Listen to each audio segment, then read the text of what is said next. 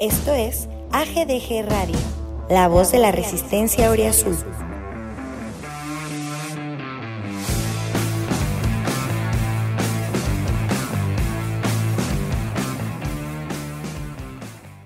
¿Qué tal, amigos? ¿Cómo están? Bienvenidos a un episodio más de AGBG Radio, hoy otra vez en Puente, lo cual nos permite reunir a una alineación que tenía mucho tiempo que no, que no podía estar junta, hoy 16 de noviembre.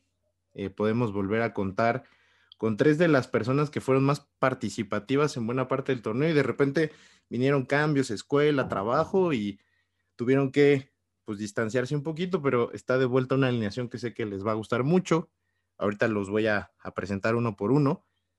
Eh, primero, pues nada más eh, agradecerles que hoy en su día de descanso nos regalen otra vez la posibilidad de platicarles lo que es esta semana o dos semanas de larga espera para poder volver a ver a Pumas, así que les vamos a tratar de hacer un poquito más fácil la espera, platicándoles pues, nuestras impresiones de lo que fue este torneo en el, en el, en el, en el Guardianes 2020 para el primer equipo y algunas impresiones también de lo que ha sido pues un año o un semestre histórico en cuanto a los éxitos de otras divisiones, de otras ramas del equipo.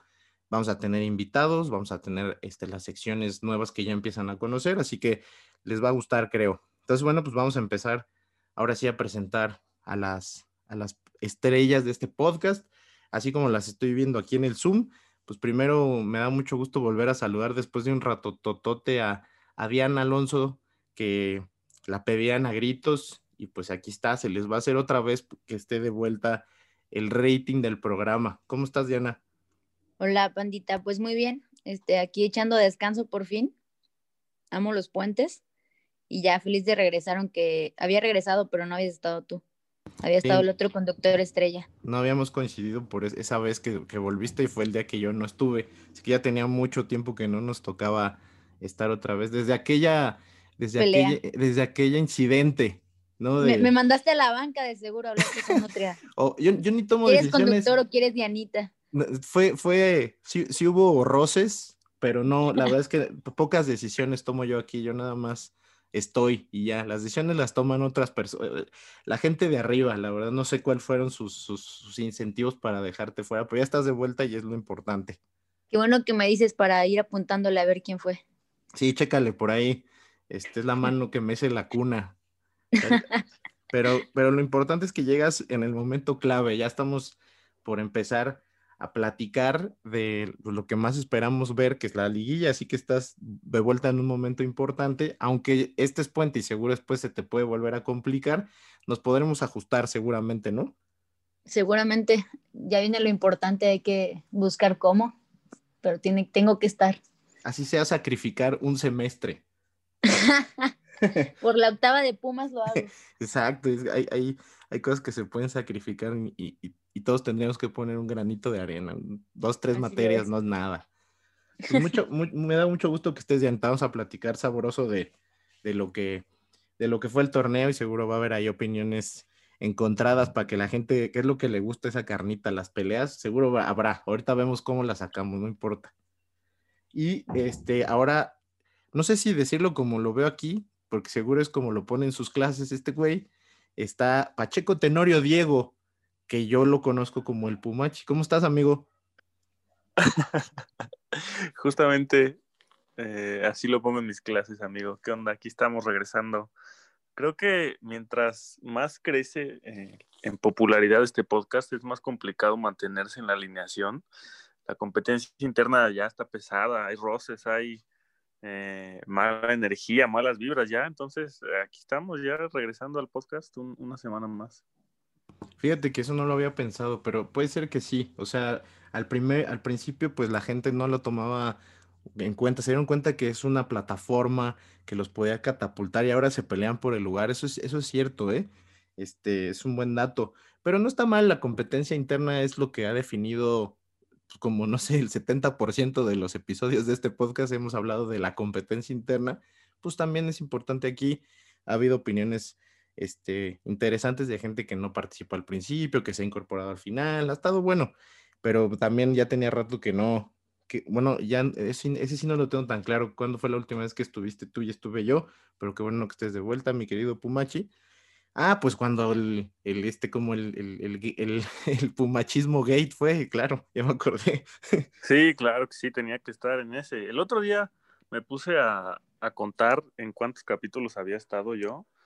Creo que este es el 20, el capítulo 24 y he estado como en 18, 19, algo así, entonces soy bastante recurrente, la verdad, no me quejo por ese lado. Ah, pues son un chingo, porque yo, según yo, yo no he estado en dos o tal vez tres, entonces serían 21, entonces casi he estado en los mismos, quiere decir que sí, eres recurrente en la alineación.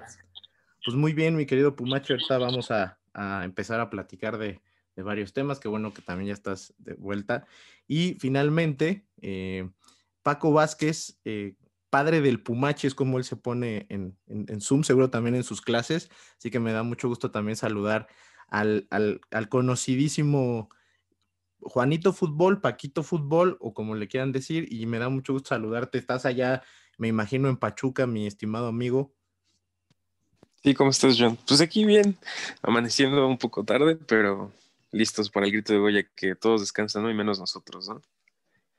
Alguien tiene que trabajar hoy. Exactamente. Sí. Yo también la verdad no tiene mucho que me desperté, nomás me fui a echar un poquito de agua en la cara y eso, pero sí, aproveché que hoy este, podía levantarme un poco más tarde. Placer y lujo que normalmente no tengo, así que tampoco me parece que sea algo malo, pero sí teníamos que hacer esto temprano para poder coincidir y que lo tengan a buena hora porque vamos a poner a trabajar al rato al, al, nutridísimo grupo de edición del podcast, así que teníamos que hacerlo. Que igual ya va a haber competencia interna ahí, ¿eh? Parece ser.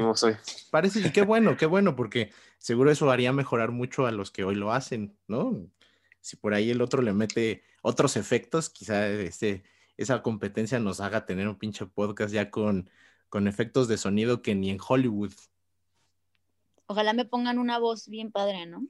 Ándale, que, que empiecen a quitarnos las muletillas, a ponernos voz este, de locutores de radio o algo así. Estaría, muy elegante. Pero pues mientras eso pasa, se van a tener que chingar nuestros estes y, nuestra, nuestras voces comunes y corrientes. Pero, este, bueno, primero, antes de que empecemos con el, con el tema que nos, que nos compete, ¿verdad? Que es empezar a platicar un poquito de Pumas para no, no tener tantas semanas sin el, sin el tema más importante de este podcast les, preparé una editorial. Mis compañeros que están aquí hoy no saben de qué es porque la verdad la estuve pensando y hasta ayer en la noche la estructuré, la estoy todavía terminando de redactar. Pero es una sorpresa bonita porque es una editorial de algo que en este podcast casi no hemos hablado, que es del podcast. O sea, es una editorial de lo que ha sido, pues estos, lo dijo Pumachi, 24 episodios consecutivos de grabar todos los lunes o algunos martes, de estructurar pues medianamente lo que ha sido este uno o dos días antes de qué temas vamos a hablar, de cambios repentinos en la alineación un día para que entrara alguien más, como dijimos antes de algunas pues diferencias, porque pues también para eso es este rollo de buenas anécdotas, etcétera. Entonces, no, ellos no la han escuchado, la escucharán después cuando este, la, la edición quede, pero eso es un poquito también darle, darle crédito a, la verdad es que durante esta temporada, este podcast pudo haber sido pues poco más que un lugar de quejas si la temporada no hubiera sido buena, ¿no?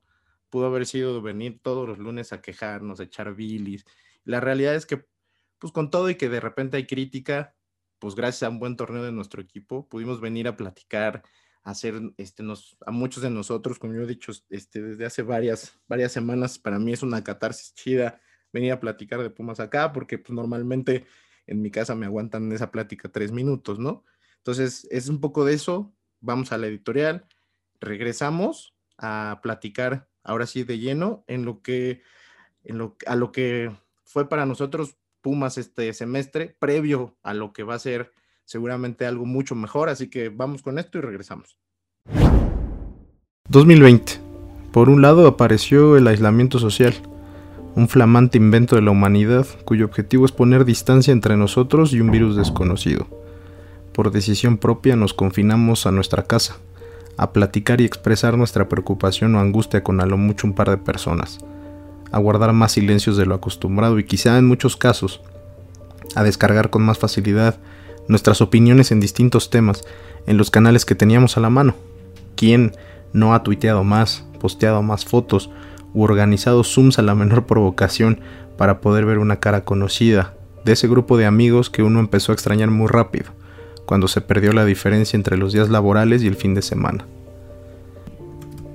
Por otro lado, esta nueva normalidad incluyó perder de tajo distractores elementales para nosotros, pero por obvias razones, en nuestro caso particular me voy a enfocar en uno y solo uno de estos distractores, el fútbol.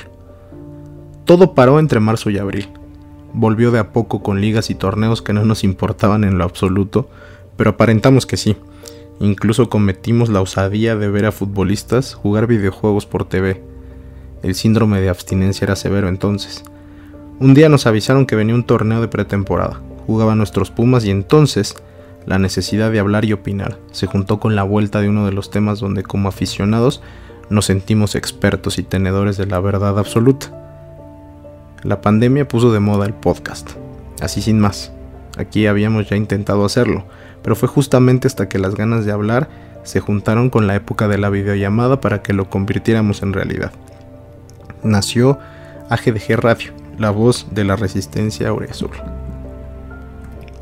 Hasta la fecha, 24 episodios semanales ininterrumpidos, aproximadamente 30 horas de un podcast que logró colarse entre los mejores 15 del nicho en Spotify, con la participación de, si no me equivoco, 12 miembros del grupo que conforma el Grito de Goya.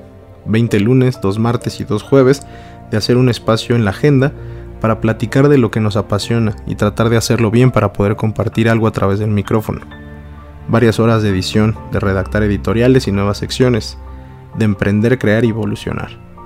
Y muchos minutos escuchados por parte de ustedes, que sin conocernos nos han regalado la oportunidad de hacerles más llevaderos los días de cuarentena eterna. Ustedes que reprodujeron de principio a fin un podcast donde saben mejor que nosotros en qué fecha, episodio y minuto dijimos algo que los hizo sentirse identificados o no. Gracias banda, nos han ayudado a mejorar y a seguir teniendo el pretexto de seguir haciéndolo. Lo cierto es que iniciamos con un torneo por México y fuimos reflejando el crecimiento del equipo en nuestras intervenciones. Pasamos de escepticismo y nulas expectativas a dudar, luego a creer y a ilusionarnos, hoy a volar, a estar comiéndonos las uñas por una liguilla que ansiamos. Hoy podemos decir que acompañamos al equipo en su regreso al protagonismo y nos convertimos de alguna manera en algo que pudiera ser recordado en este complicado año 2020 Pumas anduvo bien, Pumas volvió a ganar. Pumas nos regaló colores de sus victorias y además un grupo de subnormales estuvo todos los lunes debatiendo si Iniestra debía o no jugar y de otros temas. Suena trillado, pero es cierto. Para muchos de nosotros, poder hablar de Pumas con el mismo interés y pasión con otras personas no es tan fácil o simplemente no existe en nuestra vida diaria. Pero encontramos un lugar común, con gente que inició teniendo nuestros mismos intereses y hoy se han vuelto amigos entrañables. Seguir el juego por WhatsApp, hacer Zoom para estar juntos durante un partido, llamarnos después de un juego ganado, son los catalizadores para que con un poco más de organización y estructura podamos salir un lunes a saludarlos y darles la bienvenida a un espacio donde pretendemos hacerlos sentir parte de un grupo de aficionados que les habla como aficionados. No siempre nos sale, no a todos les gustamos y no pretendemos que sea así, pero es un gran halago cuando concuerdan o difieren y nos lo hacen saber, cuando nos dejan claro que nuestro mensaje llegó a algún lugar. ¿Por qué hacer este editorial hoy y no antes o después? Porque concluyó la fase regular de un torneo que ya quedó guardado en la memoria. Lo que viene es una fiesta y seguramente lo reflejaremos en lo que viene para GDG Radio. Este episodio es la calma antes de la tormenta y era un buen momento para darle su reconocimiento a quien realiza y a quien escucha. Gracias por las editoriales poéticas, por las miniaturas para Spotify, el contacto para las entrevistas, la iniciativa para una sección, por aceptar venir a colaborar, por los consejos para despedir el programa, por las discusiones, por las risas, por las anécdotas. Gracias por darle play, por compartir, por comentar, por seguirnos, por putearnos, por reírse de y con nosotros. La primera temporada de este podcast resultó ser un éxito rotundo. Lo que sigue será mejor. Si la octava llega será para nosotros muy especial porque podemos escuchar sobre su consecución una y otra vez en nuestras mismas voces desde que empezó el camino. y esperamos que para ti eso sea igual de emocionante. Nos escuchamos el próximo lunes, banda, como siempre.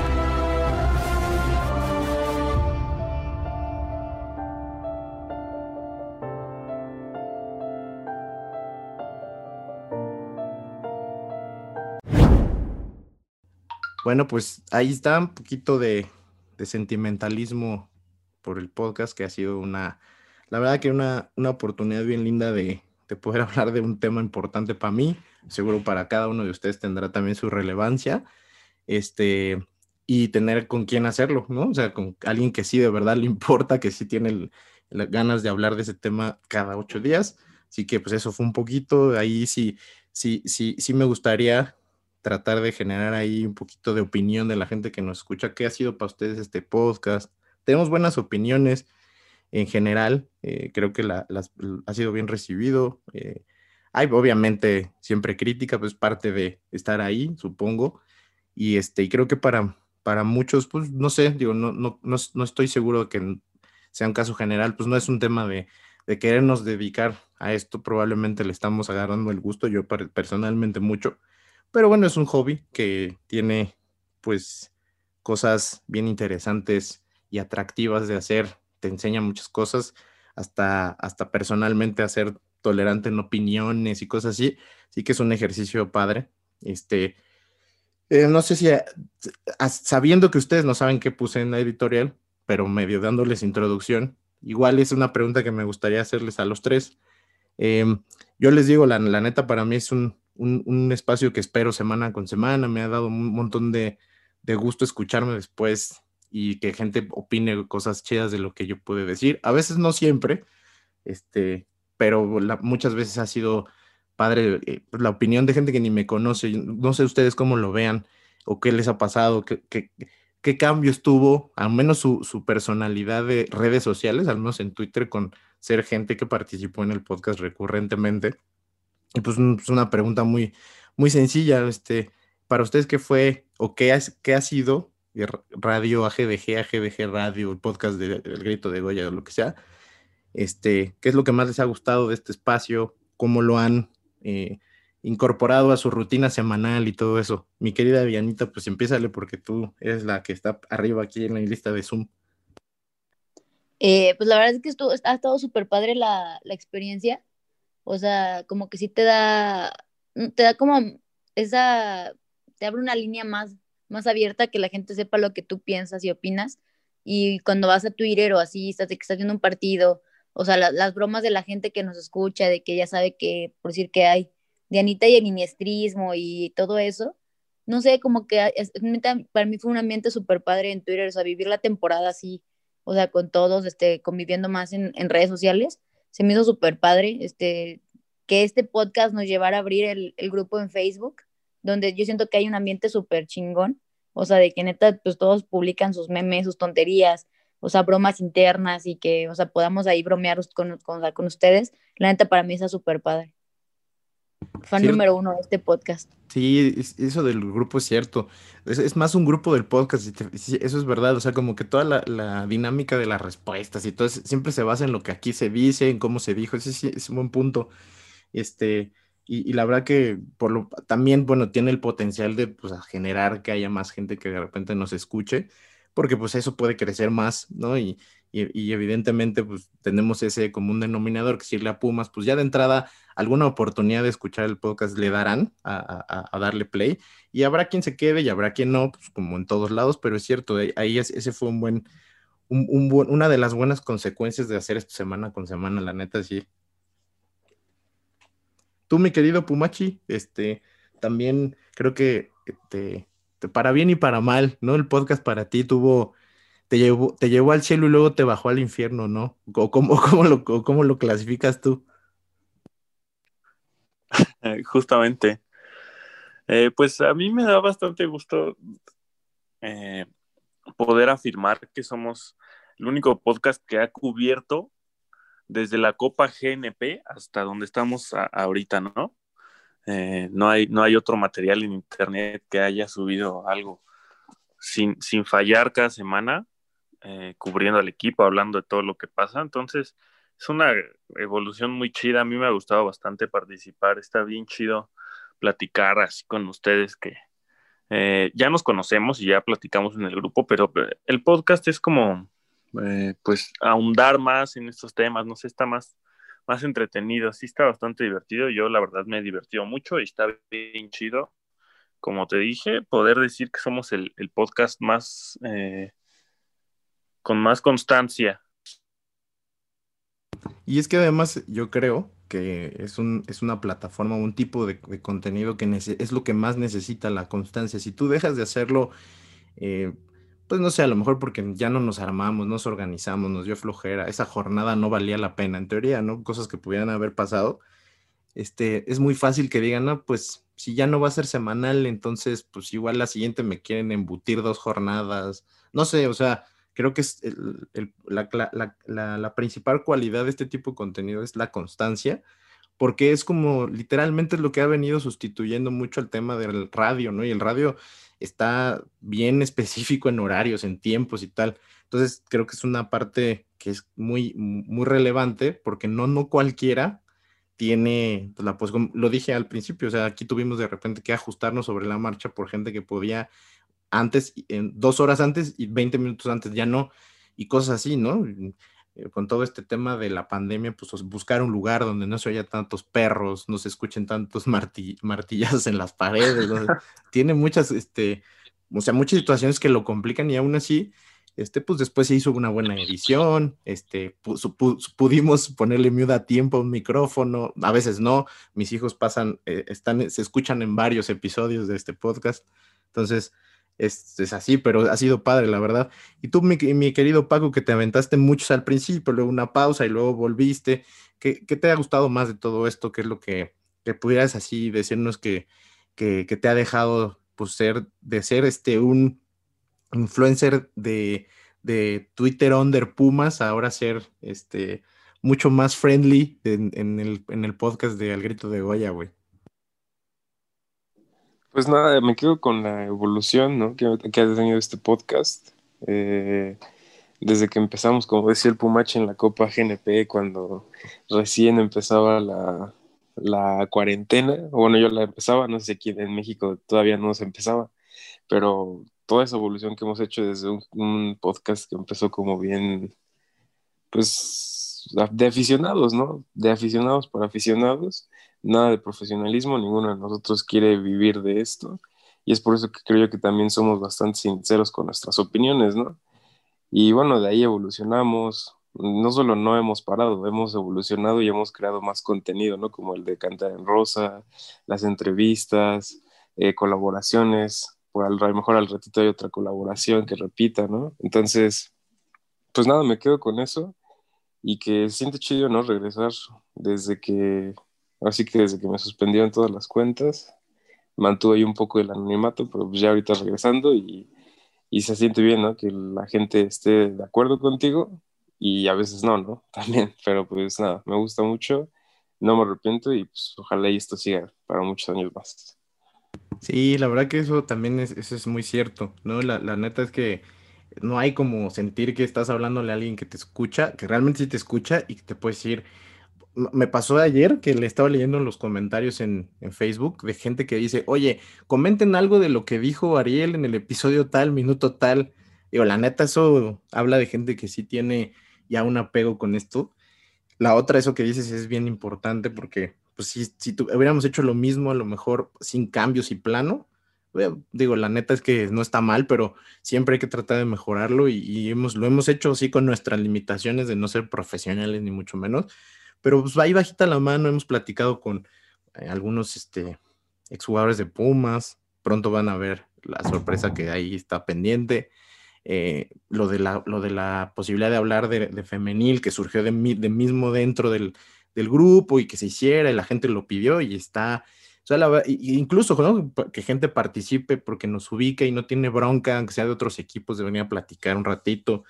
Pues no sé, o sea, la verdad sí es cierto que, que la constancia es clave, pero la evolución también, porque pues tienes ahí ya un grupo de personas, aunque no sean muchísimas, pero las que sean que te piden, pues que haya calidad, ¿no? Y si no cambias, si no evolucionas, pues igual en algún momento dicen, bueno, sí estuvo chido, pero siempre fue lo mismo, entonces veré qué otras opciones hay, hay que intentar pues también como mejorar para mantener el interés, ¿no? Eso sí también es bien, bien importante. Pues bueno, era un poquito, eh, pues darle un lugar a lo que ha sido este, este, este, este canal, esta plataforma, porque como dijo Pumachi, justo, este, un poco de lo que creo que lo hace importante es que empezamos con la, con la Copa GNP. Entonces, si uno, yo creo que si, un, y lo dije en algún podcast anterior, no, sé, no me acuerdo cuál, que tal vez el anterior a este, que si uno escucha las opiniones con las que empezamos entonces, que en un torneo de pretemporada, nos tocó lo de Michel hablándolo aquí un lunes, este, los malos resultados de ese torneo en particular hicieron que un podcast por ahí fuera prácticamente decir este equipo ya, ¿para qué juegan el torneo?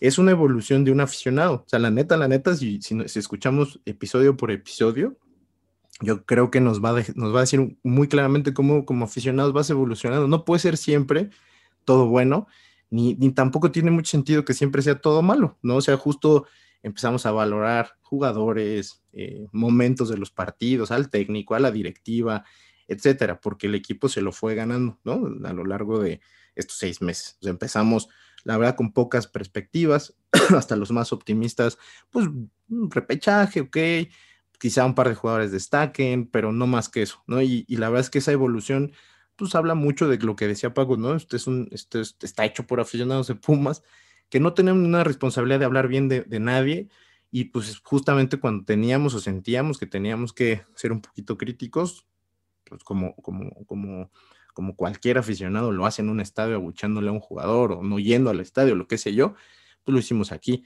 Entonces esa evolución sí se nota, se esa evolución sí se puede ver, ¿no? Entonces, este, pues bueno, eso, eso es un poquito también de, de, de lo que fue nuestra temporada con Pumas, ¿no? Tener esta posibilidad de hablarlo aquí y de, y de compartirlo con ustedes. Así que, pues también muchas gracias a la gente que lo, que lo hace posible, que son los que lo escuchan. Si nosotros viéramos que lo escuchamos nomás nosotros, pues la verdad es que también se quita mucho la motivación, pero viendo que hay participación, interés, reproducciones, gente que llega hasta el último minuto de podcast de hora y media, pues la verdad es que vale mucho la pena el lunes dejar un rato de hacer otras cosas, escuela, trabajo, ¿no? Lo que sea, y, pues dedicarnos a esto un ratito. Así que pues muchas gracias a todos los que participan de esto, eh, Nutra que quien está haciendo la parte de cantera en rosa, que son gente que no es recurrente aquí, pero ya va a ser recurrente allá, este, a los que empezaron desde el principio con los primeros episodios, Ariel, eh, pues obviamente los que estamos hoy aquí, o sea, digo, no es como se me va a ir muchas personas, pero incluso en los, estos dos, dos o tres episodios entre semana que estuvo Ale, que estuvo Andrés, ¿no? O sea, la verdad es que sí, creo que unió mucho a un, a un, a un, conjunto de amigos que se han dedicado a hacer esto a través de otras cosas y en, esta hubo una posibilidad de hacerlo con más constancia y también es muy padre poderlos, eh, poderlos tener más cerca, o sea, platicar más seguido por este tema también, ¿no? Así que, pues bueno, eso ha sido. Y pues bueno, digo, ya pasando, que es un poco lo mismo, la verdad, pero pasando lo que ha sido justo esta temporada nos ha, nos ha permitido tener también más atención para poder venir a hablar aquí del equipo y cómo está. Pues, le hemos tenido que poner más atención a cosas que a lo mejor en otro momento no, ¿no? O sea, la línea, cómo alinea, cambios, para poder venir a platicar con un poquito más de sustancia. Entonces, este, pues este torneo en general creo que ha sido muy positivo, no, no creo que haya opiniones muy encontradas en ese sentido, pero pues digo, eh, si se dieron cuenta y si no, les invito a, que lo vean. Se subió este fin de semana un hilito ahí de los mejores goles de Pumas.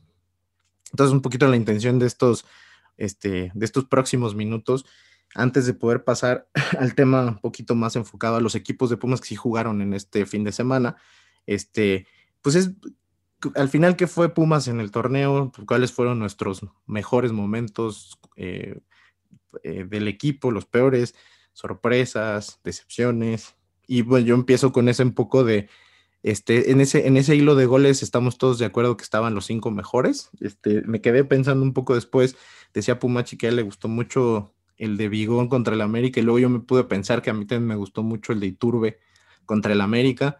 Este, Diana decía del zapatazo de, de Iniestra contra Santos que algo más que haya faltado por ahí. ¿Cuál fue su gol de, bueno, tomando en cuenta esos cinco u otros? ¿Cuál fue el, gol de, Pumas en el torneo? ¿Cuál es ese gol que cuando ahora que se levante la octava se va a repetir una y otra y otra vez cuando en estos resúmenes que empiezan a pasar después en, en, la, en, en, estos programas de, de, del, del, del, campeonato. ¿Cuál, ¿Cuál, para ustedes al final, cuál fue su gol favorito? Yo creo que de esos que pusieron, este, mm, me, gustó ya después cuando lo pensé bien, este, mucho ese de Iturbe que no está creo que en la lista y me gustó mucho esa jugada, me acuerdo que en el color cuando eh, pasan el, la toma desde atrás y el desborde de Mayor y el remate de, de Iturbe y el festejo y ese me, me, gustó mucho. ¿Ustedes se quedan con el primero, el primer lugar de ese hilo o hay otro, eh, Diana? Es que ahí el más recordado ni siquiera va a ser el más bello, va a ser alguno importante en un momento así que, a, a, o sea, que haya hecho a, que te pusieras la piel chinita. Yo creo que entre ese gol de, de Iturbe, que es el, es el segundo al América, ¿no? Sí, sí, sí, exacto. Es el, es el 2-1 y el que yo creo que, el que yo creo que sí va a ser así memorable, el 2-1 de Dineno. La celebración también te pone sí. la, la piscinita, el equipo todo unido, Waller brincando encima de Dineno, no, no. Ese fue como de, de como la, la, cereza del pastel, además del torneo completo, ¿no? O sea, tiene, to, o sea, to, tiene toda la carga emocional, ya no nada más del juego, sino de haber podido ganar el último partido de la temporada, ¿no? Exactamente, ¿y qué partido? No, bien lo dijo Ariel, si Pumas gana ese partido, queda campeón. Es donde las dudas, o sea, seguían en el periodismo, todos seguían dudando de Pumas, de que si realmente era un espejismo, no lo era, y es donde empezaron a decir, no, pues es candidato serio, ¿no? Le acaba de ganar el candidatazo de inicio de torneo, y yo siento que es donde, pues, Pumas se, vio como algo más serio, para mí también fue como, no mames, o sea, ve, ve la remontada, el, el, carácter que tiene el equipo, que era lo que yo les decía, que es lo que iba a sacar muchos partidos, desde el principio se los dije, es el carácter de los jugadores. Los otros jugadores son muy competitivos, tienen hambre de, de, de triunfar, son jóvenes. Entonces, es, yo siento que entre ese de, de, Turbe y yo creo que más el de Dinero va a ser como el que van a pasar en repeticiones. Fíjate que ahorita que decías, el, el segundo de Iturbe con, con Cruz Azul es, o sea, es, eh, quizá estéticamente no es mejor que el primero de, de, de, de Dineno. El, primero de Dineno es un remate mucho más complicado, se la pone del otro lado de Corona y ¿no? hasta el vuelo de ese güey lo hace espectacular, pero es que el segundo trae una carga ahí emocional que sí, o sea, al final es, te permitió de entrada, ¿no? Colarte a segundo lugar general, que puede ser muy importante después en el orden de cómo quedan los otros equipos, ¿no? Luego, te permitió también ganarles esos güeyes que eran de los que al principio, pues eh, a lo mejor en el, a la hora de palomear a quién, dónde podía sacar puntos, a lo mejor ahí decías, pues seguramente no, ¿no? O probablemente no. De hecho, lo vimos una semana antes, ¿no? O sea, en una semana antes en el podcast aquí mismo se decía, bueno, pues si, si le llegan a sacar un empate, pues es mucho. Bueno, pues es, también eso lo hace muy importante. Y luego, pues te, te, te le da credibilidad un montón a un proceso de seis meses donde pues empataron muchos partidos, no sé, o sea, al final terminas como dando ese golpe de autoridad, ¿no? De cara a la liguilla en ese partido, eso también creo que lo hace importante, ¿no? Bueno, este, tú, mi querido Pumachi, eh, ahí que, que, que, que, le abonas, ¿cuál fue tu gol favorito? Y si estás de acuerdo con, con ese hilito de, de, de que pueden ver ahí en, en el Twitter de Al Grito de Goya. Sí, estoy de acuerdo. Eh, mi, uno de los que me bien comentas fue el de Bigón contra el América. Dicho sea de paso, por ahí hasta lo comentó mi amigo arroba Puma Experto, que tuvo un gran cierre de torneo, Juan Pablo. Eh, ese gol me, gustó bastante, creo que ese partido en general Pumas lo jugó bien. Eh, no vamos a, analizar partido por partido ni nada así, pero yo sí quería decir que contra Cruz Azul estuvo estuvo bien cabrón porque la verdad no, Pumas no, no jugó tan bien. Eh, esos dos goles de dinero también son de mis favoritos sin duda del torneo. Eh, más por la celebración de este güey que eh, por ahí leí o algunas personas opinaban que no estaba chido que llorara o algo así, pero a mí me parece más chingón pues que, que, su emoción lo haga llorar y lo haga querer más eh, entonces sí, el de Bigón, los de Dineno, estoy, yo la verdad estoy muy contento con, con Dineno y creo que no soy el único, creo que todos aquí lo estamos. Me, me, quedé pensando ahorita que Diana comentó que es un equipo joven, eh, obviamente fuera de Talavera, que ya tiene casi 53 años, ¿hay algún jugador en la plantilla mayor de 30 años? Creo que no, ¿sí? Está, está raro. No hay ni un jugador en la plantilla fuera de Talavera mayor de 30 años. Es lo que me quedé pensando. Puede ser, o sea, estoy así pues pensando rápido y no sé, seguro, más cerca de los 30 por ahí puede ser, no sé, Vigón, Fabio, pero no sé si tienen más de, más de 30, creo que tiene, no. Tienen 28, creo que los dos. Creo que el que más acerca es el patrón Quintana, que ya tiene 29, ¿no? Sí, pues eso es un. Y lo, saben que también lo, lo, veíamos mucho al principio de la temporada, los primeros juegos donde no jugó Mozo por, por el tema este de. Pues ni sé cuál era el tema al principio, creo que era pura obesidad y está jugando Rivas. El promedio de edad de Pumas de los, en los primeros juegos era bajísimo y jugaba, pues jugaba Talavera, ¿no? Entonces sí, o sea, la verdad es que también eso es una de esas situaciones muy particulares de este torneo, ¿no? Sí, me quedé pensando, y sí está bien raro, se le dio salida a varios, ¿no? A Barrera, Malcorra, a Cabrera, varios mayores de 30 y está, no sé si hay otro equipo en la liga que no tenga un solo jugador arriba de 30 años, ¿eh? Está interesante ese dato. Estaba viendo, este, el que más acerca es, es Julio González, que tiene 29 años, Quintana todavía tiene 28, Fabio tiene 27. Sí. Sí, lo de Julio también es que a lo mejor con este concepto. Y Vigón 29 también. Sí, pues eh, un poquito lo, que eh, no estaba, no estaba tan errado. Lo de Julio se me olvida, pero sí es cierto, lo hemos dicho aquí 20 veces, no tiene 21, tiene 30 prácticamente, sí. Pues bueno, eso es un buen punto también.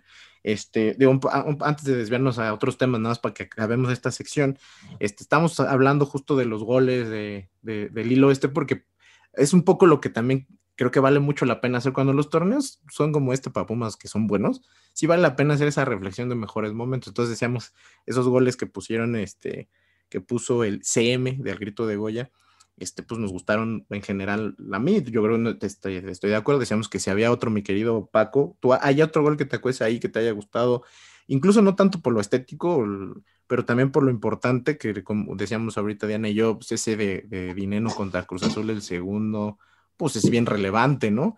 Este, en, términos más allá de lo bonito, ¿no? Que pudo haber sido un remate entre dos defensas centrales, pero este, ¿tú tienes alguno en particular que ha sido tu favorito y estás de acuerdo con esos cinco que se pusieron? Mm, sí, de los cinco que se pusieron creo que sí fueron los goles más, eh, pues, estéticos, digámoslo así. Creo yo que la, la Cobra, el de la Cobra merecía ser el primer lugar, pero pues creo que Dianita fue la encargada, entonces su anticobrismo la cegó un poco. El anticobrismo. Es que no, Paquito, tú dime, eh, esos goles ha habido muchos. Es más, te, recuerdo que al Picolín le clavaron como tres así a Saldívar alguno. Tú dime cuándo la Liga MX o cualquier persona te ha dicho ese es el mejor gol del torneo. Este, pues estuvo bueno, pero la dificultad y la velocidad que lleva el balón de Iturbe, para mí está más cañón.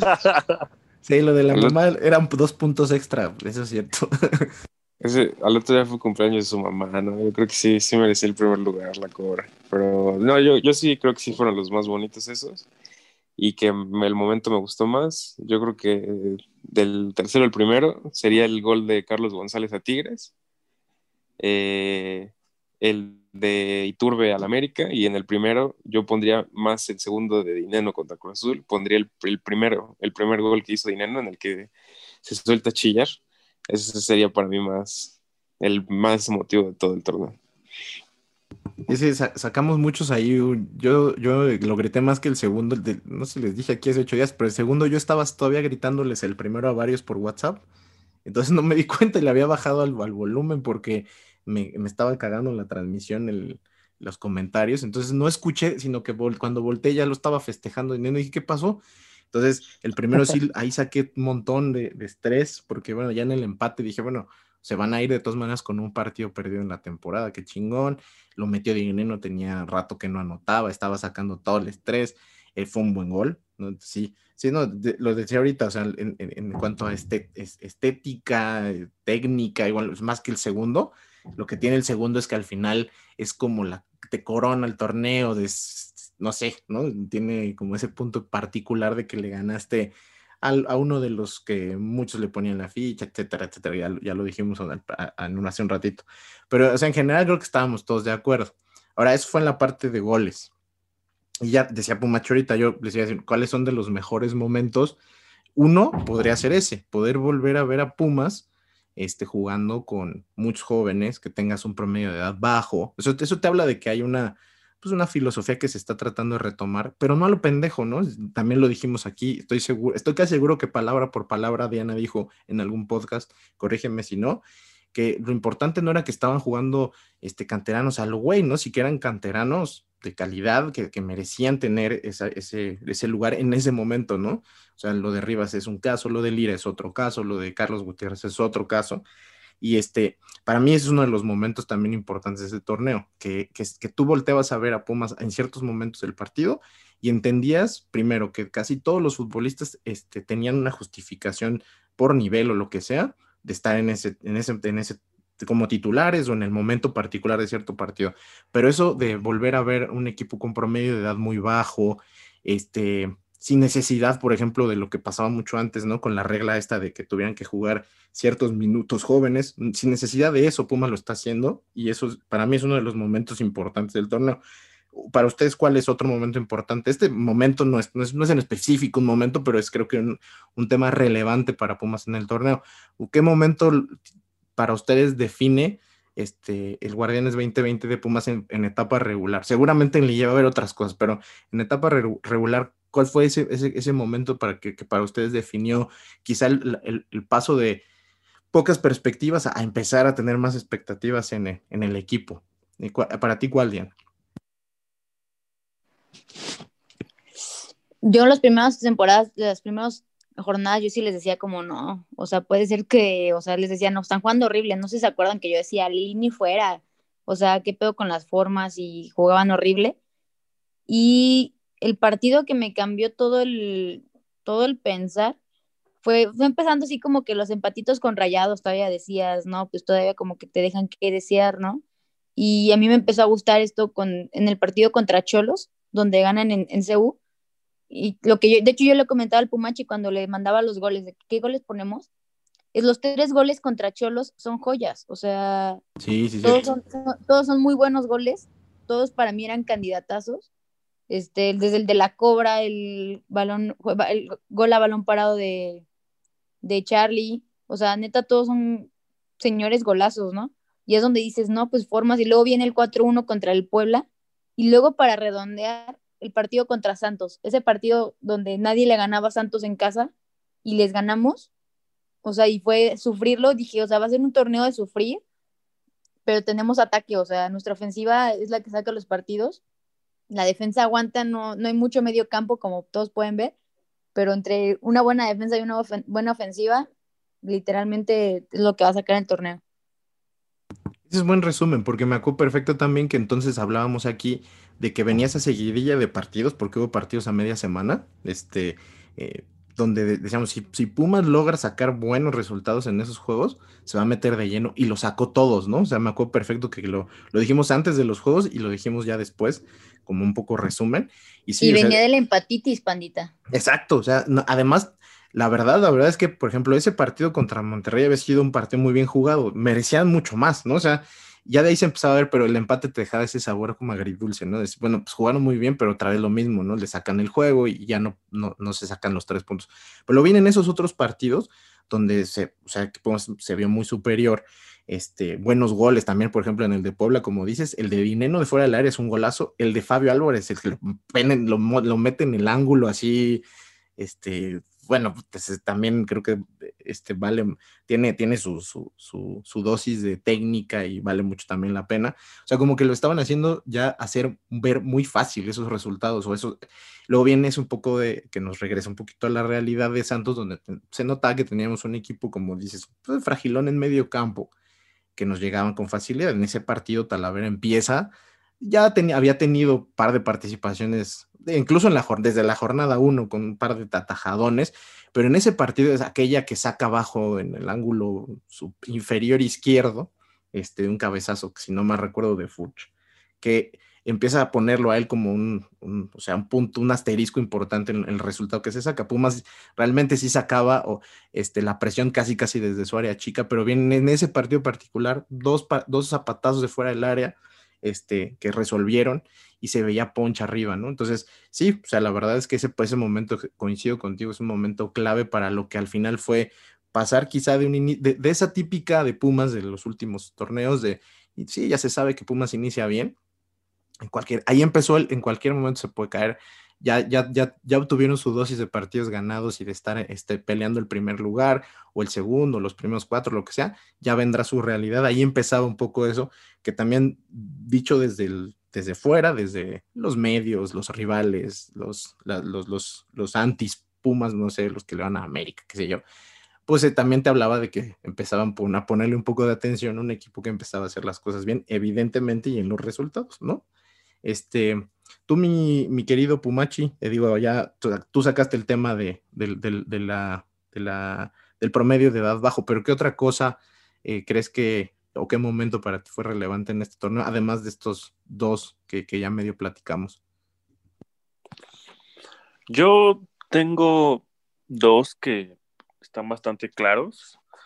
Para empezar, cuando se fue Michel, pero creo aún más que fue más determinante el fichaje de Talavera. Eh, yo no, no, quiero insultar y no quiero demeritar a los a Saldívar ni a los Saldivalivers. Si es que. ¿Por qué no? Todavía, o sea, digo, está bien que no lo hagas, pero ¿por, ¿por qué no? ¿Todavía existen? sí. Sí, es justo. Sí, sí, es que todavía existe alguno por ahí pero sí está increíble cómo piensas cuánto, cuánto tiempo, cuántos torneos perdimos teniendo un portero tan inestable, con tan poca seguridad, que simplemente llega a Talavera, es como el, ingrediente que le faltaba a este equipo. Es un equipo, eh, no es de los mejores, pero es un equipo decente, es un equipo sólido.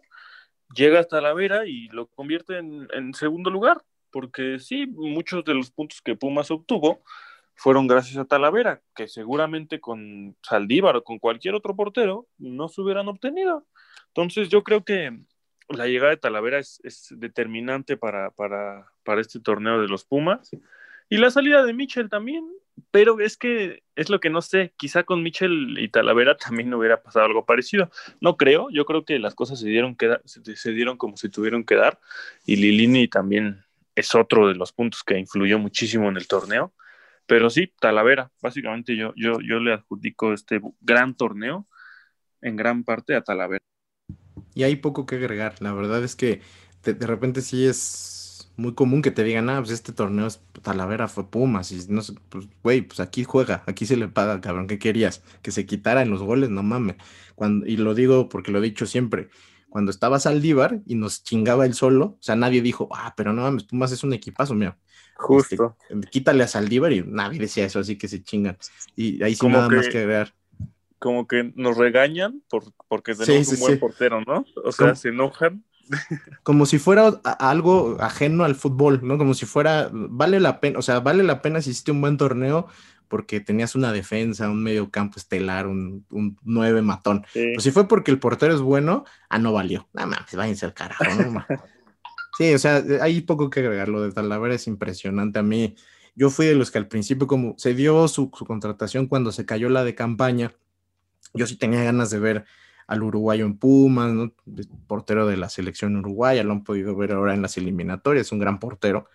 Y yo sentí un downgrade, ¿no? de, de, que llegara un portero de 30 y tanto, sí. no dije, puta, ¿por qué? O sea, qué mala decisión.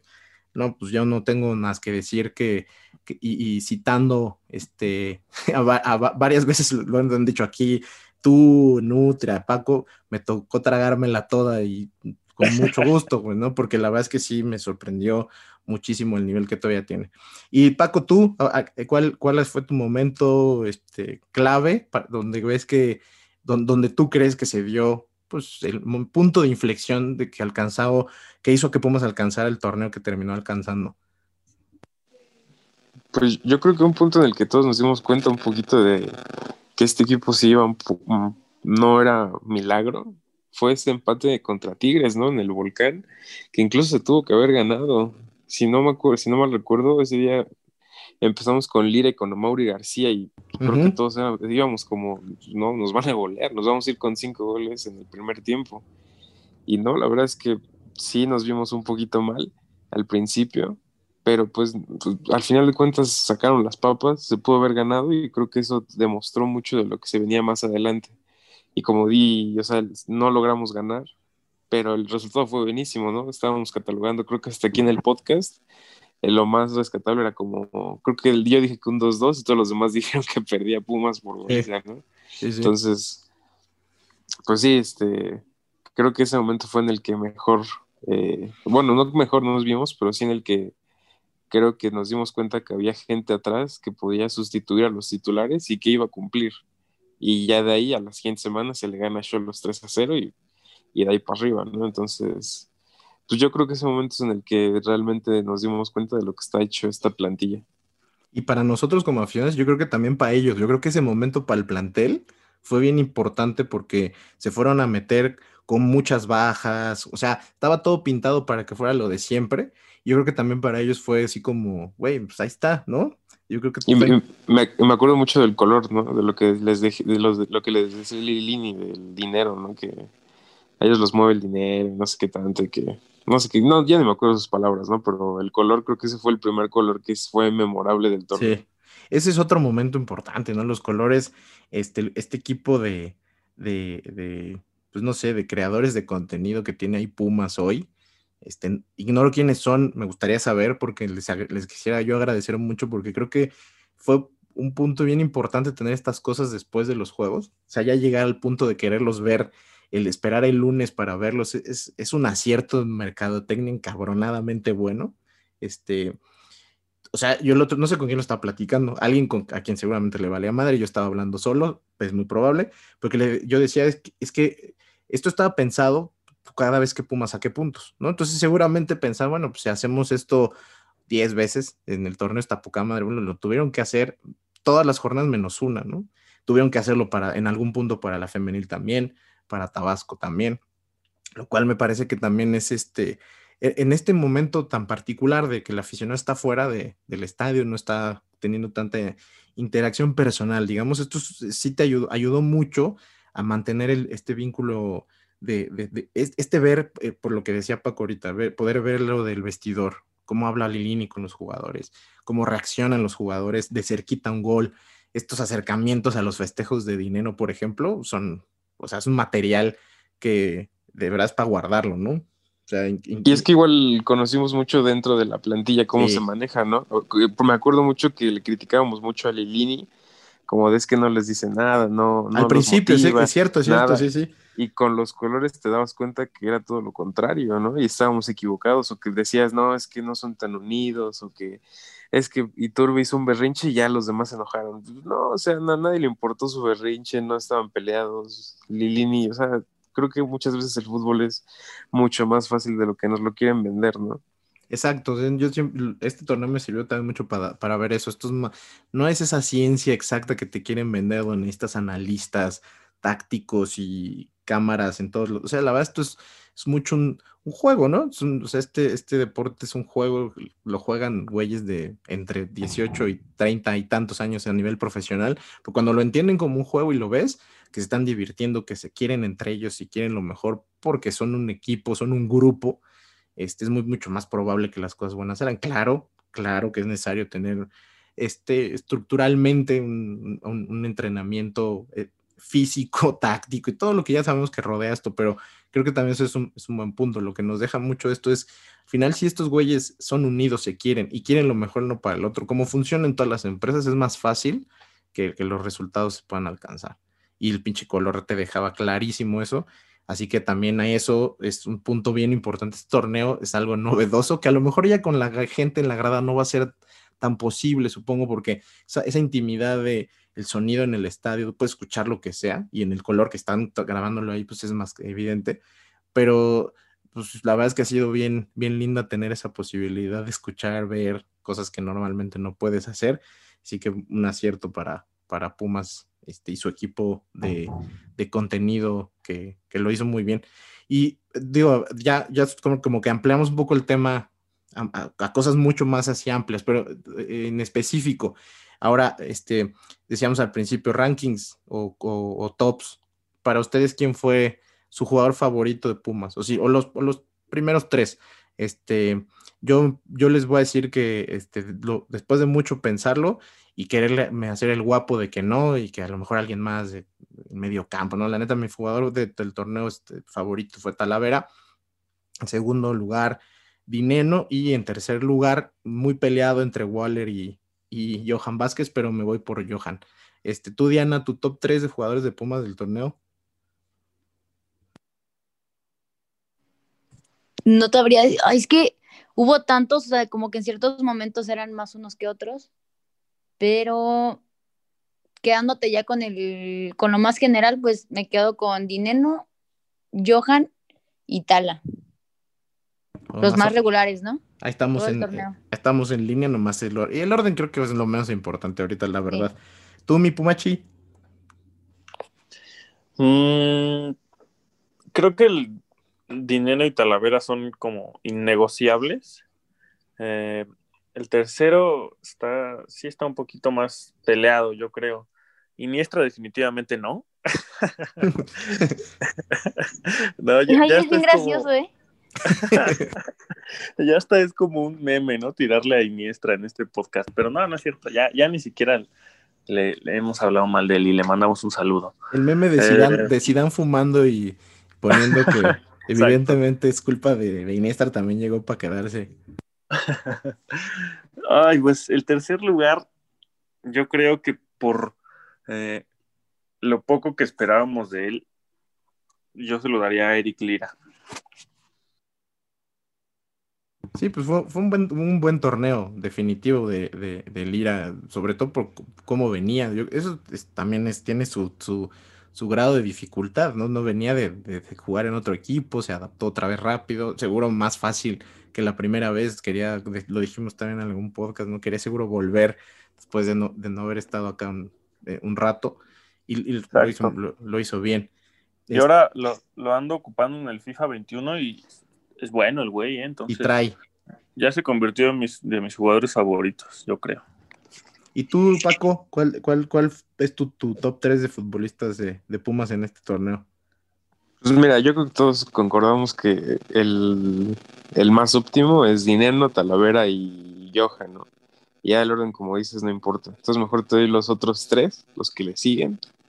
Yo digo que después de esos tres que son innegociables, como dijo Pumachi, seguirían Waller, González y Juan Pablo Vigón, que cerró durísimo. Empezó con lo del coronavirus y al final hasta hasta capitanes, ¿no? Y bien ganado, bien ganado. Y yo era uno de esos que no confiaba mucho en él. Me cae muy bien, lo he dicho, como persona mucho, pero como futbolista como que no, no me gustaba. Y terminó el torneo como capitán, goleador y, muy bien. Entonces creo que también es, estos tres jugadores merecen ese respaldo. Oye, Paco, yo, yo tengo una pregunta. Eh, ¿conoces, a, ¿Conoces a Bigón en persona? no, ni a Mozo. Sale, Pumachi. Salívale. De, los momentos del podcast top, ese, es de los top también. Vale la pena volverlo a, utilizar, aunque sea Yo nada más les digo que no me mencionaron a, mi otro capitán de oro, a Nico Freire. Yo Nico Freire. fue muy regular, o sea, un torneo muy regular y muy serio. Se alejó de las lesiones. Y cuando no estuvo hizo falta, ¿no? Exactamente, sí, o sea, se notaba, es un líder en la saga, Johan es muy bueno, pero yo siento que todavía le falta ese gritar y liderar. Y siento que es lo que aportaba Freire, que no aportaba ni Johan ni Quintano. Entonces, Nico Freire también es fundamental. Y como dice Paco, también está mamadísimo el hijo de su puta madre. es de los que más se cuidan. Sí, no sé. es, un futbolista muy serio, la verdad. Y fíjate que también eso es importante decir, eh, con continuidad, o sea, la verdad es que normal, o sea, digo, uno puede ponerle asterisco a los futbolistas de, es que sabes que se enfermó o estuvo lesionado, como que no puede ser una evaluación, pero con continuidad, que fue algo que sí hubo este torneo en muchos futbolistas, es más fácil, ¿no? O sea, Freire en torneos anteriores, como dices, lesiones, tenía más tarjetas rojas, por ejemplo. O sea, de, entrada por ahí yo me acuerdo de un par de suspensiones. Este torneo fue un torneo hasta bastante, o sea, tuvimos esta racha de partidos en los que se, se expulsó a un, jugador cada, cada jornada y costó puntos en algunos, en algunos casos, pero la saga central, o sea, la defensa en general, este, bien ordenada y y yo creo que uno de los puntos muy, muy importantes está la ver ahí, pero el otro es Freire, sin duda, sin duda, sí creo que es, es también este, en esos tres que pone extra Paco, este, y yo, yo pondría a Freire por encima de, de Bigón, quizá por la continuidad durante todo el torneo. Es que lo de Bigón en los últimos, la, la, última tercera parte del torneo, la verdad, sí se, ahí se queda. ¿eh? Yo, yo soy de los que no confiaba mucho en él. Seguramente en la primera mitad de, de los, del torneo, los podcasts, dije, no hablé probablemente nada de él porque no, no, no yo no, no a diferencia del, del tema este personal, ni siquiera me cae tan bien, pero futbolísticamente al final fue bien importante. Y, ahora va una pregunta con la que me gustaría este, que, participemos a ver si creemos que debe ser así. Tan importante es Bigón ahora que yo sí lo pongo ya en el equipo titular, y antes no pasaba, eh, de, de, cara a lo que viene en la liguilla. Entonces, por ejemplo, ahora vamos a, este, si les parece bien, ¿qué les parece si definimos aquí cuál es nuestro once ideal para ese partido de cuartos de finalidad? Que, que, el que si nosotros fuéramos asesores de Lilini, si fuéramos Toshiro, este, quisiéramos ver. Ojo ahí, a lo mejor este, está la parte de lo ideal y lo, lo, lo, real de, por ejemplo, el tema Talavera, ¿no? Que a lo mejor este, no está para la ida. Yo estoy casi seguro que va a estar.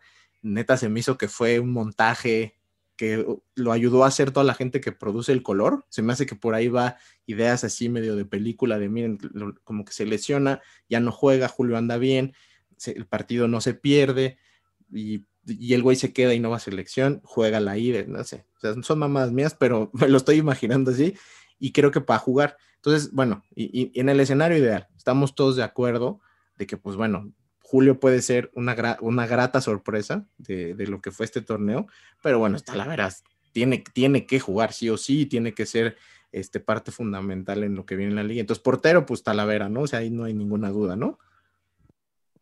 Sí, ni centrales. Tus centrales tienen que ser Johan y Freire. Son como, es, eso, es, ese prim primer cuadro del equipo, esa parte es inamovible, ¿no? Es Talavera, Freire y Johan Vázquez. Ahí no hay más que hacer, ¿no? No, te quedas. Sí, no, Mayorga también, Mayorga también titularazo, ¿no? Ahora, lo, el, te, el, tema de las laterales. Este, en varios podcasts dijimos, defendiendo es un punto que Pumas tiene que mejor, mejorar. En algunos partidos fueron, pues la verdad, francamente, fueron el talón de Aquiles, la neta, ¿no? Pero, este, creo que lo de Mayorga sí fue mejorando a lo largo del torneo. O sea, creo que sí hay, hay una evolución, sobre todo, este, y ahí me adelanto un poquito a la siguiente línea del equipo, si le pones a Waller adelante, ¿no? O sea. Yo, yo lo dije. Sí, lo, de hecho. Ven? No, muy... no, no, o sea, parecen una banda de Cristiano Ronaldo y Marcelo en sus buenos tiempos. Un Neymar Jordi Alba, o sea, neta, se entienden demasiado. Waller potencia mucho a Mayorga tanto en ataque como en defensa. Entonces, por izquierda, pues, si, es, si es, digamos que si Mayorga tiene a Waller, Mayorga tiene que ser titular. Ahora, si no está Waller, pues no vas a poner a Jeronina de pedo, ¿no? O sea. No. Entonces. Viene es, regresando, ¿no? Sí, no sí, sí. Entonces, aquí es Mayorga y Mayorga. Ahora, del otro lado, Mozo, mal torneo en general. O sea, en, en promedio, yo, yo, creo que es de los jugadores de excepción de Pumas en el torneo. No sé ustedes cómo lo vean. Yo creo sí. que sí. Sobre todo, entonces tú, tú que eres este, y fuiste fundador de la iglesia mosista Pumachi, o sea, lo dijimos en un, episodio, un episodio de este podcast se llama Hermoso pero monoso, nomás por eso, ¿no? O sea, ¿qué pedo con, con, con, con el bajón de nivel, situaciones extracancha innecesarias y tal? Al final, yo, la pregunta aquí sería, de cara a una liguilla, ¿puedes prescindir de Mozo y jugártela con Rivas? O sea, cuartos de final ida. Si nosotros leemos en la alineación una hora antes del partido que va Rivas en lugar de Mozo, ¿está bien? ¿O sentirían que se está perdiendo algo ahí, o sea, estás, estás, no estás parando a lo mejor que tienes. Yo creo yo que. sí te la firmo. No, no yo no. Pero yo, pero yo, siento que por ese lado la clave no va a ser Mozo, va a ser Gutiérrez. A cualquiera de los dos que ponga le tienes que poner a Gutiérrez al lado. Sí, yo sí, coincido. Justo. Entonces, aquí de, veámoslo así. O sea, no, no hay bronca si juega Mozo, pero si, si juega con Gutiérrez adelante, si juega con Fabio Álvarez, por ejemplo, esa pinche banda va a ser una avenida muy cabrón. Ahora, si juega, y pasaría algo parecido. El día que jugó Rivas y, lo exhibieron un poco, también fue porque no tenía a lo mejor esa posibilidad de hacer lo que sí sucede del otro lado de, de la otra banda, el enroque este con un volante este, abierto como es Waller, que tiene más sacrificio. Pero, o sea, nada más hablando, hablando en específico de Mozo, si no juega Mozo, en el, se, hoy por el nivel que tiene, pierde Pumas, la neta, la neta, yo estoy más, estoy más, o sea, en medio, pero más inclinado a la parte de, a mí no me molestaría volver a ver arriba de titular, la neta.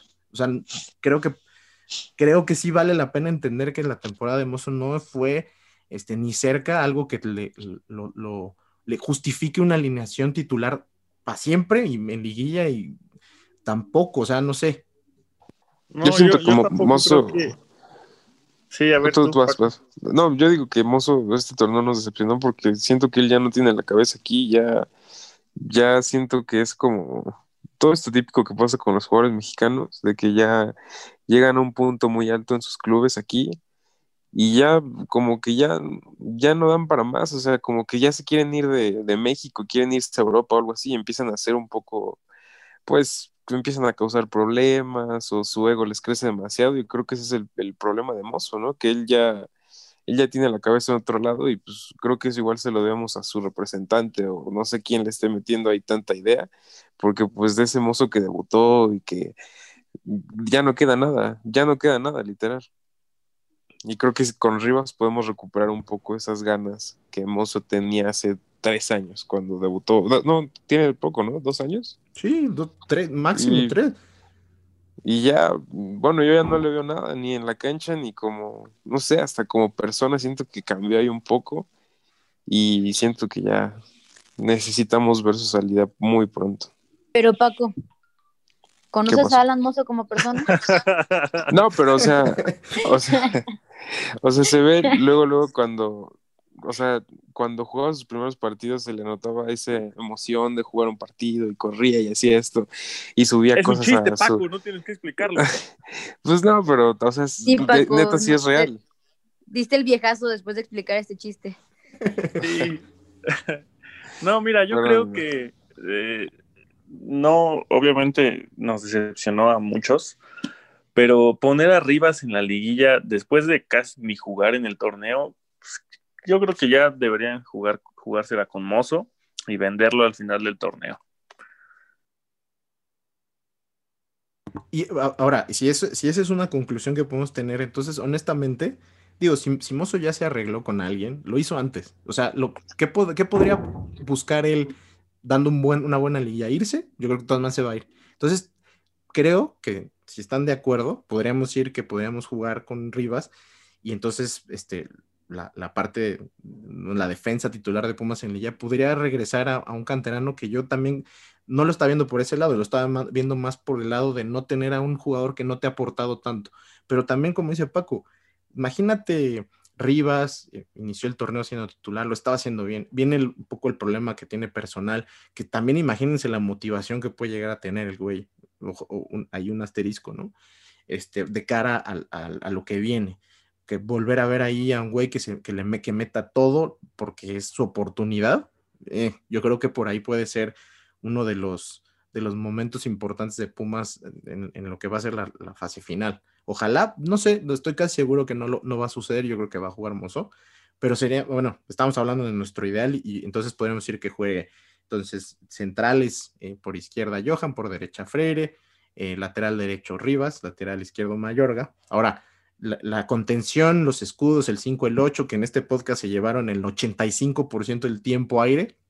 Hoy, si están de acuerdo conmigo o no, que sean Lira y Bigón. Sí, yo sí. De acuerdo. Sí. Ay, tenía miedo que viera ese. Me gustaría más poner a Leo López, pero como se los venía diciendo que me, me, gustaría mucho porque si vas a jugar contra un equipo muy ofensivo, este, pierdes mucho el medio campo y hay equipos con los que no puedes perder el medio campo. Sí, yo, eh, fíjate que yo ayer lo estaba pensando un poco, estaba estructurando esta, esta partecilla de, definir la alineación y lo de Bigón de cierre de es, espectacular. Bigón te funciona mucho en, la parte de recuperación, ha estado metiendo mucho, ¿no? Eh, lo que creo que sí vimos con López, en algunos por pocos partidos que jugó, en minutos que jugó, es que él te puede manejar los tiempos del partido con el balón en el pie, ¿no? O sea, él sí puede darte un poco más salida y tal, pero claramente no es de los favoritos de, de, de Lilini, difícilmente, ¿no? No fue titular en el torneo, difícilmente va a ser titular en, una fase final. Quizá lo que sí pudiera suceder es que me parece que en momentos muy particulares de lo que puede ser una, una llave complicada donde necesites defenderte mejor, es una opción de cambio que debería de ser la principal. Yo sí lo veo, pero no veo, no veo cómo pudiéramos pensar que puede ser titular. Por eso creo que va a ser mucho más eh, este, probable ver a Bigón. Lo de Eric Lira, creo, yo creo que no hay discusión. Yo creo que no vamos a ver ningún partido de Lira no jugando de titular en lo que viene. Yo creo. Pero pues bueno, habrá que ver qué viene ahora con ya Iniesta recuperado. No sé, o sea, puede venir una sorpresa por ahí, pero para mí ese es el, el medio campo ideal, sobre todo ahora si pensamos quién va a jugar abierto, ¿no? O sea, si, si tú pones a Waller y pones a Gutiérrez, pues me parece que eso te potencia muchísimo, este medio campo sí te potencia muchísimo ya la posibilidad de tener este, a los dos laterales bien metidos en su posición, porque van a poder tener el apoyo de futbolistas de más, de más desgaste, de más sacrificio. Entonces, podríamos decir, ¿están de acuerdo con ese medio campo ya en general? O sea, Waller, este medio campo Bigón y, Lira, Gutiérrez, y sabiendo que hay más recambio en esas posiciones que en otras. O sea, quizás sí te la puedes jugar en ciertos momentos del partido en un cambio con Leo López o con, o con el mismo Iniesta, no sé. ¿Cómo ven ahí? Pues estaría bien. Yo estoy de acuerdo. Nada más en, poner este a Gutiérrez y a Igual en lugar de Iturbe y Fabio, defiendes más, entonces. Sí. Pero no creo que, que Lilini no, no ponga a Iniestra, la verdad. Lo veo complicado. No, yo creo que, yo creo que Iniestra sí lo podría dejar en la banca, pero yo creo que va a seguir juntando a Fabio. Esa es la otra. También, yo también siento que lo de Fabio por los últimos partidos, que en realidad yo no creo que lo haya hecho mal. Lo que pasa es que me parece que este no te aporta la parte que Gutiérrez sí y que sí la necesita un lateral que ahorita no, o siendo ya dijimos Rivas Somoso, necesita de, esa, de ese aporte defensivo de un, de un jugador que juegue por afuera y lo pones allá a Fabio y al minuto 5 ya está jugando de interior, ¿no? O sea, es que sí, Pumas no juega con un 10, ¿no? Sí, o sea, y es que no, es su posición y ya no es su posición. Definitivo. Y ese tipo de jugadores como que cada vez se vuelven un poquito más pues, no sé, como que no tienen cabida, porque no sé, ya no sé, pero a mí se me hace como que ya esos jugadores siempre suman, pero a la vez no lo puedes poner de titular siempre porque muchas veces pasa que desaparecen, no aparecen en la cancha y creo que ese es el tema con Fabio Álvarez. Y lo pasaba igual con Formica y todos los que han pasado 10, nunca terminan de, de pues, solidificarse en el medio campo. Pues sí, eso es, un, eso es un buen punto, que también hasta por el mismo esquema que Pumas manejó este torneo, este pareciera que sobra y tener que tenerlo, pues le quita a él la posibilidad de jugar en una posición donde él es más, natural, a lo mejor de, de, de, enganche, y no están jugando así, entonces al final del día pues sí resta más, pero también creo que sí puede hacer algo que de lo que pudiéramos ver, que sí lo termine todavía utilizando Lilini como titular, pero bueno, estamos a nosotros en nuestro, en nuestro en nuestro escenario ideal. Y adelante, pues está muy difícil, ¿no? El pedo. Montejano y quién más le pone. Y el toro Chávez. no, adelante. adelante la discusión de si dos puntas o no dos puntas después del cierre del torneo, pues yo creo que no hay nada que discutir, ¿no?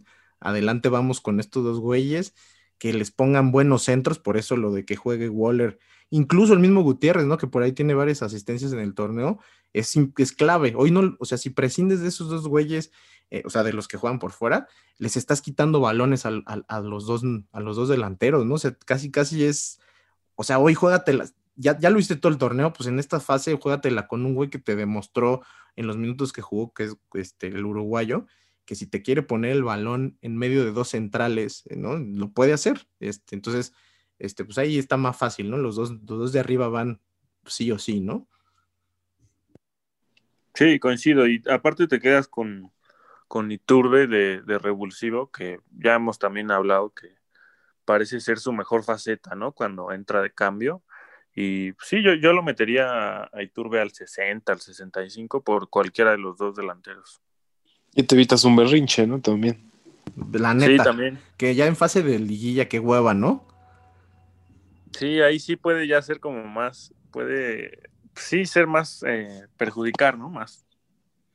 Pues entonces vamos a, el, el, 11 del grito de Goya para la Lilla, entonces podemos decir que está Lavera entonces, Johan, Freire, Rivas, eh, Mayorga, Bigón, Lira, em, Waller, Gutiérrez, Dineno y Charlie González. Este, por favor, eh, don Lilini, pues haga caso acá, o sea, pues somos el, ¿no?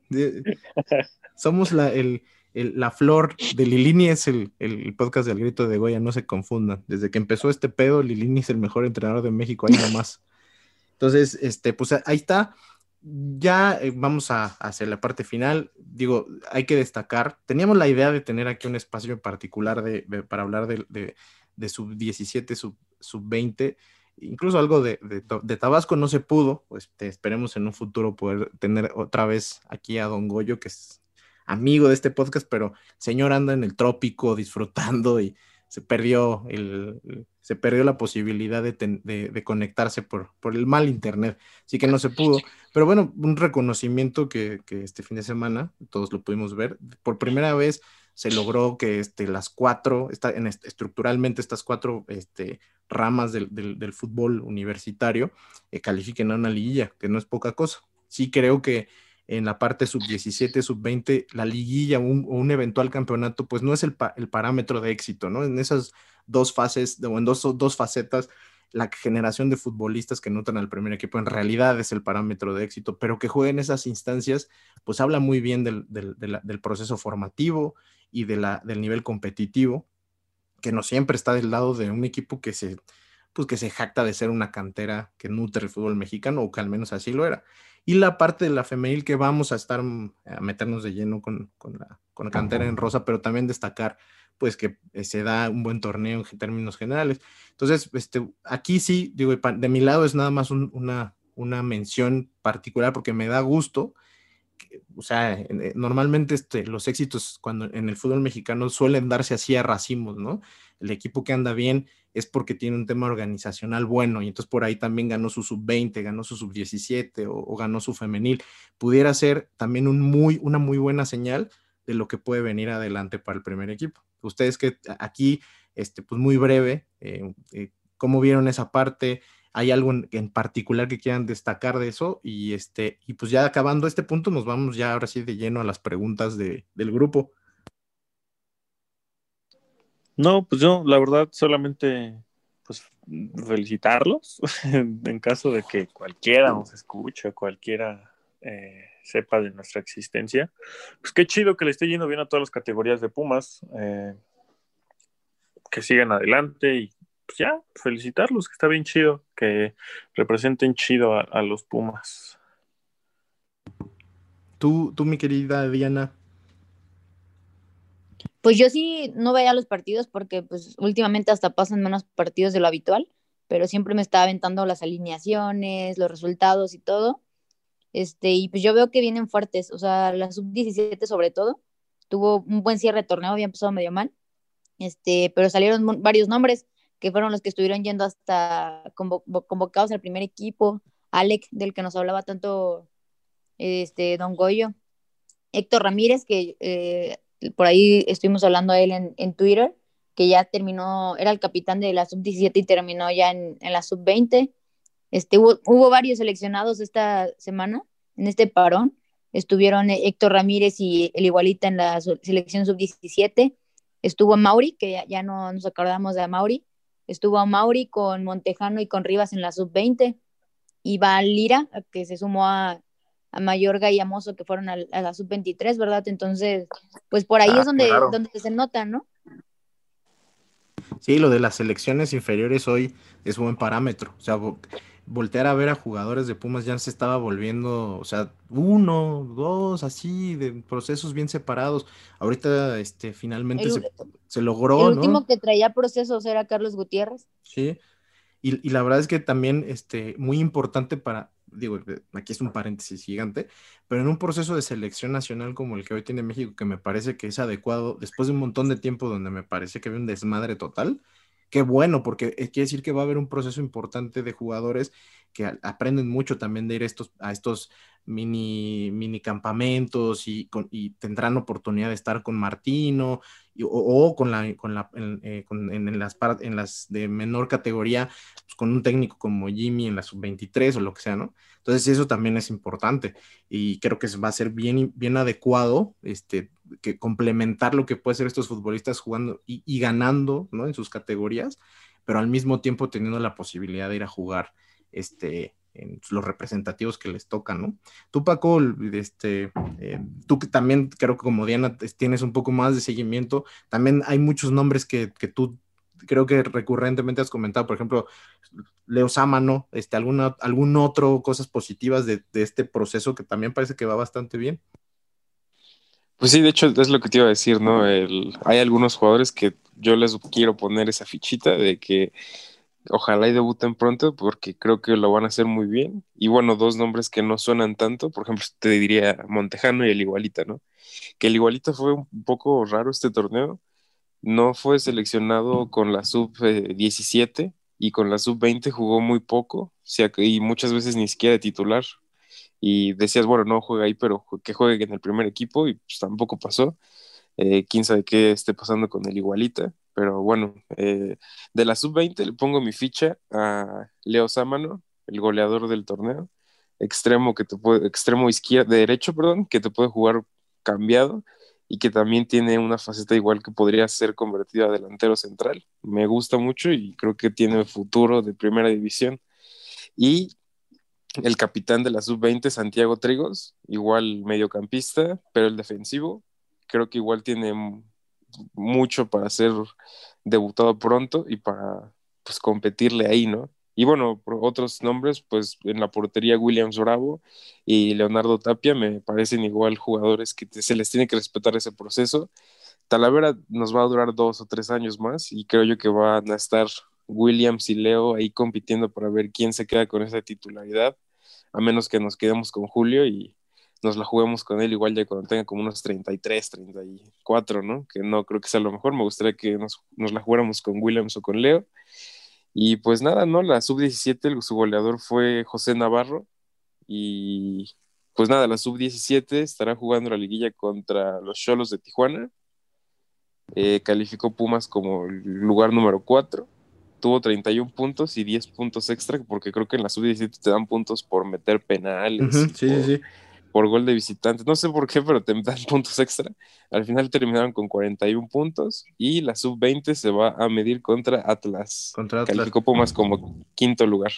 Creo que ahí va a estar un poquito más complicado, pero en la última jornada eh, Pumas le ganó a Atlas, entonces pues a ver cómo está, cómo nos va y creo que sí va a haber muchos que sí tendrán oportunidades pronto en Pumas. Y si no en Pumas, en Pumas Tabasco porque hay muchos jugadores de Pumas Tabasco que este año que viene terminan contrato y creo que para muchos los mandaron a Tabasco justamente para eso, demostrar si, si se quedaban, aprovechan esta última oportunidad o si ya adiós. Y creo que Pumas Tabasco puede que ni a Liguilla califique, entonces puede ser que, que sea un adiós para muchos de ahí. Sí, eso, eso, también creo que lo, lo comentamos por encima en algún momento, pero sí lo de Tabasco parece más ese a ver, este, estabas, de esos que estaban en el límite de ir al primer equipo, pero no terminaron de dar el estirón, esta es tu oportunidad. Si aquí eh, sigue siendo intrascendente, Brian Figueroa es el mejor ejemplo, este, pues no tienes nada que hacer en esta estructura que está buscando traer o, darle más oportunidad. Todos estos nombres que dijiste tú, Diana, este, pues que es más probable que la verdad te la, si te la vas a jugar con esos jóvenes, ahí está esa posibilidad de tenerlos sentados jugando cada ocho días, ¿no? Y mejor estos jugadores ya, no tan chavos, este, porque no es que sean viejos ni nada, pero que la verdad han tenido un poco más de roce y han tenido más oportunidades. Pues la neta es que si no, si ahí mismo no jala, pues se ve difícil que pueda jalar este, de otra forma. Entonces, pues sí, habrá seguramente muchas noticias de, jugadores que de Tabasco terminen saliendo para que le den entrada a algunos sub-20, sub-17 que necesiten más fogueo y que suceda lo que vimos este torneo partidos donde en la banca tenías a dos o tres sub 17 o sub 20, este, que hacer grupo con este equipo debe ser también, independientemente de si juegan o no, ¿no? Entrenan con el primer equipo, con un primer equipo como este, ¿no? Donde hay unión, un buen técnico, etcétera. Les, les está enseñando mucho, están seguramente aprendiendo mucho. Entonces, pues habrá la oportunidad a otros que, que lo puedan hacer. Entonces, y, y, eso sobre todo, pues se, se logrará conforme también los, los éxitos deportivos, ¿no? Eh, llegar a una liguilla, avanzar, ser eh, virtualmente un campeonato en sub-20, sub-17, también pone el radar en, eh, de que el primer equipo voltea a ver a esos jugadores. Creo que con Lini no es el caso porque los conoce bien, no necesitan ser campeones, pero es importante también para ellos porque compiten, pues que, que ganen lo que tengan que ganar. Entonces, pues un reconocimiento de también de nosotros que sí es difícil seguirlos, hay gente que los sigue más que otros, pero o sea, también da gusto ver que esos equipos que se ponen ese escudo y esa camiseta, pues les vaya bien, ¿no? Y entonces, pues eh, siguiendo con ese tenor, pero para dejárselo a los que, a los que de verdad saben, pues vamos a, ahora a pasar a Cantera en Rosa para que ahí platiquemos, este, o platiquen los, los, los responsables de todo el tema femenil, de lo que fue la calificación del equipo a liguilla, este, y pues nos den también seguramente buenos datos de lo que esperan que venga eh, para ese equipo que la verdad es que hizo las cosas mucho mejor que otros torneos y valió la pena creo, tener un espacio para platicar también. Este, la flor también llegó de aquí, ojo ahí. Este, y pues vamos entonces a eso, eh, vamos con Cantera en Rosa y regresamos ya para las preguntas, nos despedimos y este, y pues vamos, una, un saludo a todos los que están este, participando también en este nuevo segmento Pumas que ha caído bastante bien. Pues vamos con eso, dale play. Hola, ¿qué tal amigos de Cantera en Rosa? Bueno, bienvenidos a este espacio desde el podcast de Al Grito de Goya, los saludamos como ya se está haciendo costumbre cada semana, este, el día de hoy pues nos encontramos tu servidor Jesús Martínez y pues hoy dos compañeros. Maciel, ¿cómo estás? Hola, aquí sufriendo la ausencia de Jan, la extrañamos un poquito. Exactamente, a la querida Jan le mandamos un saludo que hoy por causas de fuerza mayor no pudo estar, pero esperamos que llegue ya de lleno para hablar de la liguilla, que es lo que se vendrá en un par de semanas más.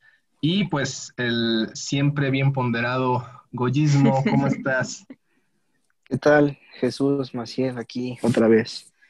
Eh, en lunes de, pocas, como dirían por ahí. De pocas. Esperando este, pues sí, hoy no nos acompaña Jan, que sus causas de, ¿de qué? Causas mayores por no estar aquí. es que anda en camino para su casa, entonces, pues entiende que que se le iba a complicar, pero pues aquí estamos. Ya la próxima semana le leeremos la carta, como alguna vez me lo hicieron a mí. y si no, pues así le irá también como contigo. Aquí hay que ser parejos, ¿no? sí, aquí hay que todos coludos o rabones. Exacto. Bueno, pues... hay que darle. Sí. Te van a despedir, ¿eh? es broma, es broma. Se la está buscando. Bueno, eh, pues bueno, vamos a hablar de lo que pasó este, este fin de semana. El pasado sábado, el equipo de Pumas Femenil jugó su último partido como local en el torneo regular. Eh, sacó un triunfo, pues por la mínima, sobre Mazatlán, que pues es un equipo de media tabla. Digo, no está en los últimos lugares, pero pues tampoco va a calificar ya. Y la novedad, pues fue el, pase a, la liguilla ya con, con este resultado. Pero bueno, díganme qué opinan en general del partido. Creo que pues no hay mucho que rescatar, pero no sé sus opiniones.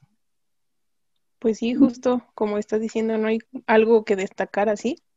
Creo que lo único que, que me gustó de este partido, porque realmente no hubo, pues no se vio lo que se estaba viendo en otros partidos, sí hubo muchísima posesión por parte de, de Pumas, pero pues no, no lo, no lo vi como otros, otros partidos que tenían como más ganas o no sé. Yo creo que igual tiene que ver mucho, ¿no? Que ya sabían que están calificadas y todo el empate les alcanzaba muy bien. Pero, pues sí, destacar, me gustaría destacar mucho lo de Anisa, que estábamos hablando el, el podcast pasado. Por la banda izquierda luce mucho esta Anisa, como que le va muy bien esa banda. Y resaltar nada más lo de Dirce, el, el gol que nos tiene con los tres puntos más. Hizo un buen partido también, se ha ganado muy bien la titularidad y creo que es lo más destacable de ese partido. como dijimos, también estamos comentando la contundencia que sigue faltando en el equipo, en la parte de arriba. Sí, es como decía Karen, ¿no? Que, digo, la contundencia creo que es el punto más complicado del equipo. Eh, otra vez tienen varias de para meter esta Fabiola Santamaría y yo vi que se perdió. Al menos yo conté dos. Digo, y no es como que le esté reventando ni nada, pero pues sí, como decían en alguna transmisión, le encanta meter las difíciles y las fáciles y se le suelen medio complicar. Pero pues en, en general creo que el funcionamiento del partido fue, pues, no diría aburrido, pero por ratos sí era medio soso. No, no generaba nada Mazatlán enfrente. Yo creo que venía por el, por el puntito, digo, para seguir en la pelea. Y pues ya con la victoria de Pumas, con gol de Dirce, eh, pues aseguraron su calificación Pumas, Querétaro y Pachuca. Digo, ya que Mazatlán estaba en la lucha, digo, que era de los más cercanos. Pero Tenía ya- que ganar sí o sí, ¿no? Mazatlán. Sí, sí, sí, sí. Digo, con la victoria se acercaba a 23 puntos y Pumas se queda en 24, entonces, y ahorita creo que Pachuca juega al rato, y igual está en 24, entonces por ahí se podría haber complicado un poco hasta la última jornada, pero pues ya con la victoria que del sábado, amarraron, gracias a Pumas, Pachuca y Querétaro su lugar a la liguilla. Exactamente. Y bueno, de hecho, platicando sobre el juego, lo que les había comentado fuera del aire, que creo yo que, que hoy, bueno, en este partido se vio mucho más juego por el centro y por tierra, vaya, no, no se recurrió tanto al desborde, aunque eh, sí se dieron un par de jugadas. De hecho, hay un gol ahí en fuera del lugar que, que se, des- que se, anuló a, a Dania Padilla después de una buena jugada de, de Anisa Guajardo. Este, pero sí por el centro vi un par de jugadas donde Laura Herrera también se, se incorporó muy bien, eh, yendo hacia adentro, haciendo jugadas de triangulación. Este, pero bueno, eso destacando en las jugadas que hubo de gol. Realmente no es como que fuera un, un ataque muy intenso durante los 90 minutos, fueron lapsos muy cortos donde Pumas fue quien, quien propuso al frente y realmente Mazatlán pues no, no hubo una jugada que realmente pusiera en complicaciones a la defensa, por lo mismo pues esta vez no, no hay mucho que decir en el tema defensivo, ¿no? Creo que el equipo no, no estuvo requerido en ese, en ese sector. Ahora ni arma nos dieron para tirar a cierta ex capitana. Bueno, Por lo y- mismo, como dices, ¿no? Digo que con eso de que no llegaron, pues esta vez Maciel va a tener que guardar su, pues no sé si odio, pero sí pues, sí va a tener que No, contener al es menos este así. podcast respecto a Deneva Cajigas. No, no es odio, son solo opiniones que todo el mundo vemos, menos cierta de- directora técnica. Son cosas que todos saben, pero nadie se atreve a decir, solamente más. Tenemos Aquí se dicen las cosas como son. Exactamente. Y, y bueno, pues eh, básicamente ese fue el partido. La, la gran novedad es que, bueno, Pumas eh, llegó a 27 puntos con esa cantidad, eh, junto a que Mazatlán pues ya no alcanzaría el, el mínimo. Este, Pumas amarró liguilla, como bien decía eh, Goyismo. Y bueno, la realidad es que, pues por el otro lado, ya no alcanza a subir más con, con los próximos tres puntos que pudiera tener. Llegaría a 30 sería el récord o, al que, o al máximo al que se llegó en toda la historia del equipo femenil. Por ahí en 2018 se hizo un torneo de 30 puntos. Y bueno, solo le alcanzaría para el sexto lugar, ya que América, quien es quinto, pues tiene 31 y realmente ya no, Pumas ganando, incluso goleando en su próximo partido ya no podría. Y precisamente, pues, eh, digo, se, se consigue la liguilla, pero será en las posiciones bajas y los rivales pues se antojan complicados quien quiera que sea. No sé qué opinan, Maciel. Pues mira, yo siento que ya se va a cerrar contra Guadalajara, porque en los próximos partidos de Pachuca, que es quien viene abajo de Pumas, es contra el América y contra Atlas. O sea, igual por ahí no creo que sumen seis puntos ellas. Y Querétaro pues va contra Cruz Azul, pero igual creo que si Pumas gana el otro partido ya no lo alcanza. Entonces, si no se mueve nada por ahí arriba en eh, Tigres, Monterrey y Chivas, yo creo que ya el, el rival va a ser Guadalajara. Yo, pues, yo creo que sí va a ser contra el América, no sé, América, Atlas o Chivas. No, de, ahí, fue de ahí va a salir. Monterrey, ¿no? Tigres, Monterrey y Chivas. Pero Bueno, por, por ahí. el- depende de cómo jueguen, porque Chivas, Atlas y América tienen un partido pendiente todavía. Ah, sí es cierto.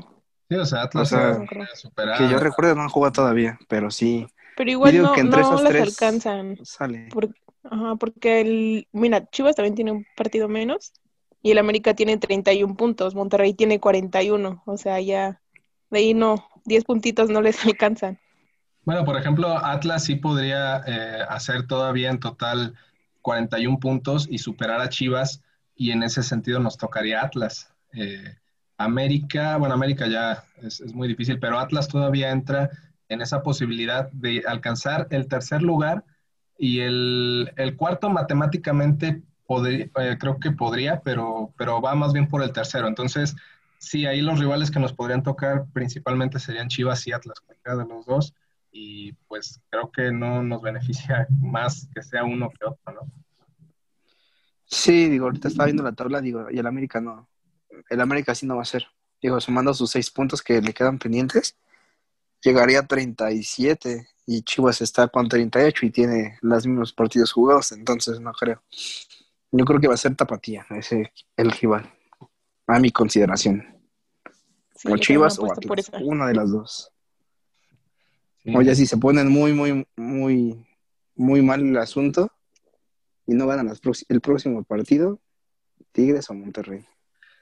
No, Y bueno, sí, ¿eh? Porque- puede ser, puede ser rayadas, ¿eh? Todavía, porque es cierto, o sea, si, si Atlas no ganara, no sumara más puntos y Chivas sí lo hace y Rayadas tampoco, eh, Rayadas puede bajar a la tercera posición y digo, si se combinan resultados también podría tocar que sea Rayadas. Todavía falta Ya no mucho. le muevan, por favor. Sí, sí, realmente meternos más en eso implica que nos toquen rivales cada vez más, más complicados en el papel. Entonces, eh, pero bueno, me, me parece que será eh, pues esa la, la realidad en liguilla. Se antoja muy complicado, pero pues bueno, ya veremos cómo se, se desenvuelve el equipo en esa fase y con la motivación de cerrar correctamente. Y lo hará ante un rival, este, pues no la ha venido a- armando este torneo, de hecho ya cambió de técnico. Por ahí Everaldo Vejines salió al inicio del torneo después de unos resultados malos, hablamos de León femenil. Y, bueno, solamente como, como un dato extra, esta va a ser la primera vez que Pumas visita el Estadio León, hablando de Pumas femenil, ya que en su inicio del- de, la liga, eh, como recordarán, se jugaba en dos grupos de, de nueve equipos cada uno y, no, nunca coincidieron Pumas y León. Entonces, justo la temporada pasada, cuando ya se juega todos contra todos, o todas contra todas, este, justamente en el torneo en el que Pumas iba a venir a- aquí a León, que fue el clausura 2020, se suspendió la liga y no se alcanzó a jugar ese partido. Entonces, eh, esta será la primera vez que, Pumas visite el estadio No Camp. Este, y pues bueno, me parece que será interesante ver si, si logra sacar el, el resultado, que sería importantísimo. Tengo una pregunta, ¿ya pueden jugar en el Estado de León?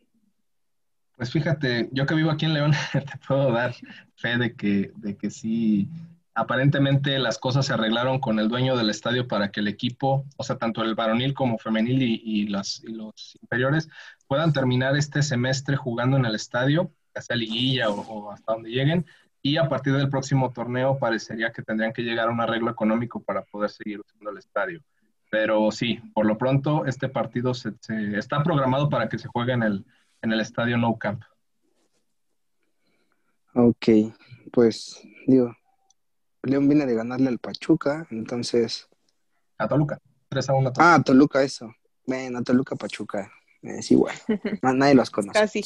Este, eh, pues, no sé, digo, León es como que venga muy bien, pero pues tampoco es como que Pumas luego contra las fáciles le vaya tan bien, entonces yo sí espero un apretado 1-0 a favor de los de las Pumas. ¿Tú qué opinas, Maciel? Sí, es que justo como que Pumas baja mucho de juego cuando va contra las, las que están hasta abajo, ¿no? En la tabla. Entonces, pues yo igual digo un 1-0, más o menos, ya igual por los últimos minutos. A ver quién nos regala el, el gol, Santa María, a ver si ya se quita esa mala suerte y anota ahora sí. Pero sí un 1-0 a favor de Pumas. Justo iba a querer como abogar que de visita el equipo ha hecho bien las cosas, pero los últimos partidos no han sido los mejores de visita. Digo, el último fue esa derrota 2-1 contra Atlas, que aunque en los últimos minutos se hicieron bien las cosas, pues no se pudo ganar. También ahí el empate, la derrota con Rayadas, el empate a cero con Tijuana. Eh, entonces ya hace un rato que Pumas no gana. De hecho, el último partido que ganó de visita fue contra San Luis en la jornada 10. Entonces, eh, sí coincido de que contra los equipos, pues digamos, más débiles se ha visto carente de contundencia y, podría ser un factor en contra. Pero yo pienso que, que lo primero es que sí tienen que ganar y, y que tiene para ganar. Y lo segundo es que creo que por el rival y por las circunstancias debería ganar por más de un gol, que ya no cambia nada, o sea, realmente el, que Pumas eh, gane por, por uno o dos o más goles, no le, no le cambia el que pueda quizá mejorar su posición. En caso de que este, pase otra cosa, pues serán sexto lugar. Pero, pero sí, me, me, me parece que tienen todo para, para hacer más de un gol y para cerrar, sobre todo en el tema motivacional, cerrar de mejor forma de cara a la liguilla.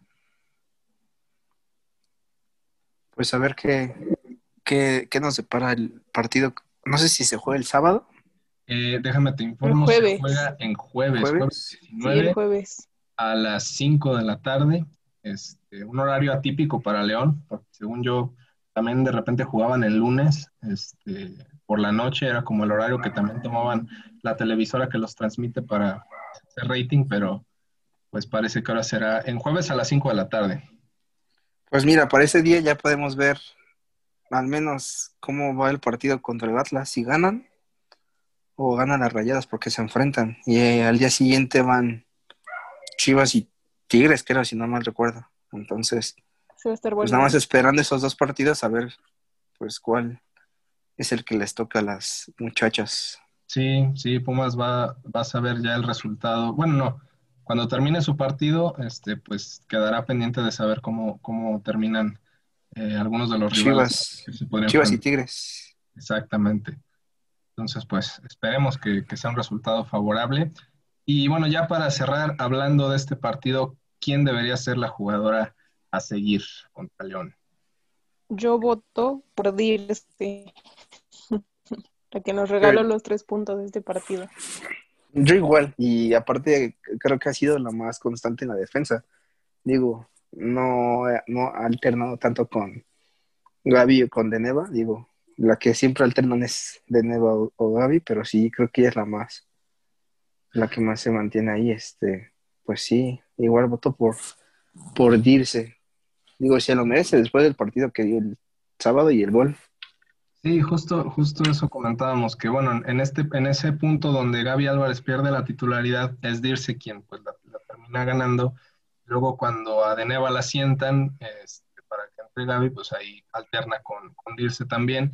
Y creo que en general, eh, en estos últimos partidos que ella ha jugado, creo que no, no hay algo eh, que podamos como recriminarle. La verdad es que ha jugado bien, ha hecho bien las cosas y el último partido, pues se vio recompensada anotando ese gol que, valió tres puntos y tres puntos de clasificación. Entonces sí creo que es una jugadora que se debe de seguir a detalle. Alguien que, que no comenzó, eh, vaya, com comenzó su incursión en la liga ya eh, algo pues, mayor de edad, creo que no sé si como de 28, 29 años, y que no era realmente futbolista. Tengo entendido que era una atleta este, de alto rendimiento, pero no futbolista y eso creo que es lo que también le ha ayudado a, a, hacer buena defensa. O sea, tiene recorridos importantes y buena velocidad y a sus 32 años pues está en, en un muy buen estado físico. 34. 34. sí, Entonces, sí, está muy bien. Todavía empezó como de 30, 31 años en, en, la liga. Yo pensé que igual tenía 30, digo, no pensé que fuera tan, tan mayor, pero sí. Digo, es que, bueno, no, ya, así lo dejaré. ok. No, y fíjate que sí me llama mucho la atención que en este torneo solamente tiene siete partidos de titular, o sea, tiene 11 juegos jugados, pero solo siete de titular. Entonces, pues está como, está consolidándose, se consolidó más bien muy bien, ya se ganó la titularidad con hechos. Y pues bueno, igual, eh, creo que su segundo gol en, en, con Pumas, el primero en el torneo, pero sí, la está haciendo muy bien las cosas de irse ahorita. Me voy a seguir quedando con las ganas de ver la dupla ahí de, de Gaby de irse. Sí, pues digo, solamente una lesión, este, creo podría poner a, a Dirce y a Gaby juntas en la liguilla, o de plano una metida de pata de alguien este, en el partido de ida, quizá, eh, como para pensar en, en, verlas juntas ahí en la dupla. Y sí, eh, bueno, solamente como datos extra, Dirce llegó a Pumas en el Apertura 2019. Este, su único equipo anterior a su llegada acá fue Toluca, quien pues sí tuvo bastantes partidos este, a lo largo de sus dos años en el, en el equipo este, rojo.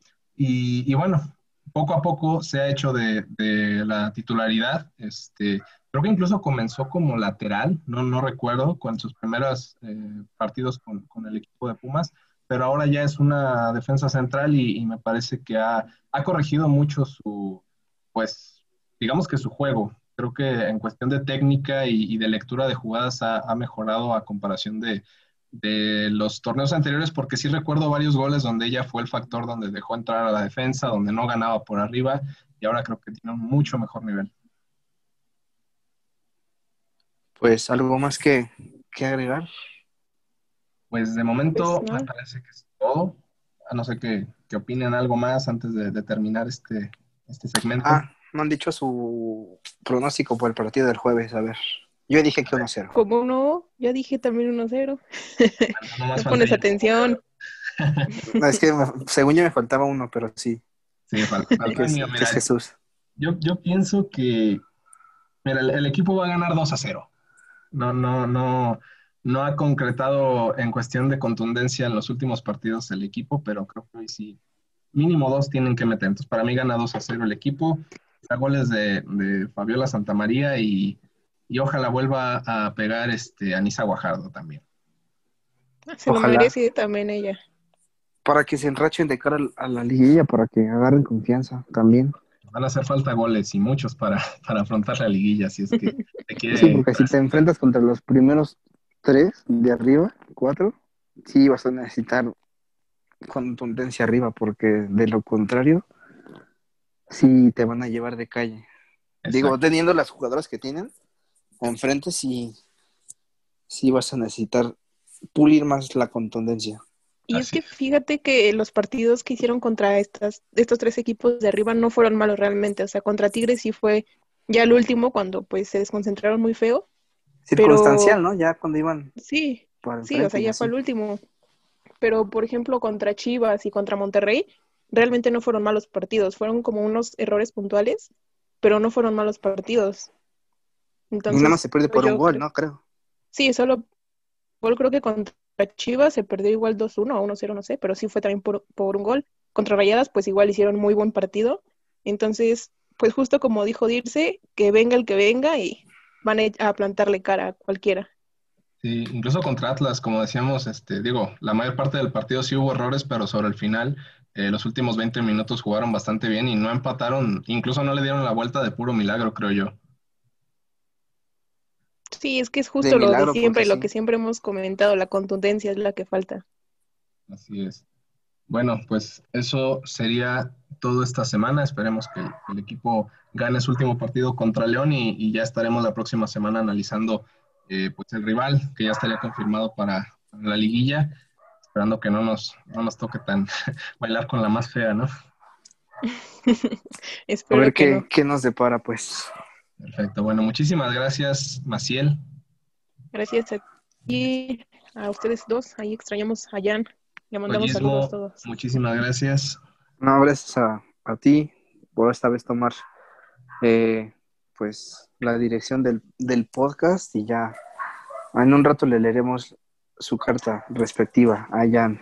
A ver qué nos dice. Lo hizo bien, ¿eh? Ya tiene competencia Jan ahí. Así es, bueno, muchas gracias. Este, Jan, te, mandamos un saludo, esperemos que, llegues... Llegues con bien a tu casa. Que llegues con bien y que llegues con tu justificante la próxima semana para para no perder ritmo en la liguilla. Así que le damos un saludo. Muchísimas gracias a todos y regresamos con la banda de Al Grito de Goya. Pues bueno, regresamos. Ahora sí, mi querido Pumachi, este, estamos listos para escuchar las sesudas preguntas de los seguidores de este podcast en, Facebook. Este, espero que hayas hecho la selección eh, adecuada de las mejores y pues vamos a ver, vamos a ver ahora, ahora, ahora qué, qué, quieren de nosotros, nuestros amigos del Face. Ahora no está Ariel para quejarse, que no le gustan las preguntas, pero igual le mandamos un saludo a Ariel, que, que, se encuentre bien de salud y que mejore. Este, ahora sí, vamos con las preguntas que dice Freddy Miranda, ¿vamos comprando un respirador para la liguilla? Yo le respondo, sí. Siguiente pregunta. José Espitia Medina, el mejor y más bonito manejo de colores en la camisa de Pumas es camisa azul y puma dorado, camisa dorada y puma azul, o las demás ya con blanco, negro u otros colores que se usen. Saludos al panel de expertos y Pumachi. Eh, está claro que yo estoy aparte de ese panel, más arriba de ese panel de expertos. Y yo respondo rapidísimo que para mí... Azul y dorado. Eh, yo, eh, no quiero que opine el Pumachi. Camisa dorada y puma azul, a mí me gusta. Yo Qué bueno que no te preguntamos a ti. Azul Dorado ganó 3-1 aquí.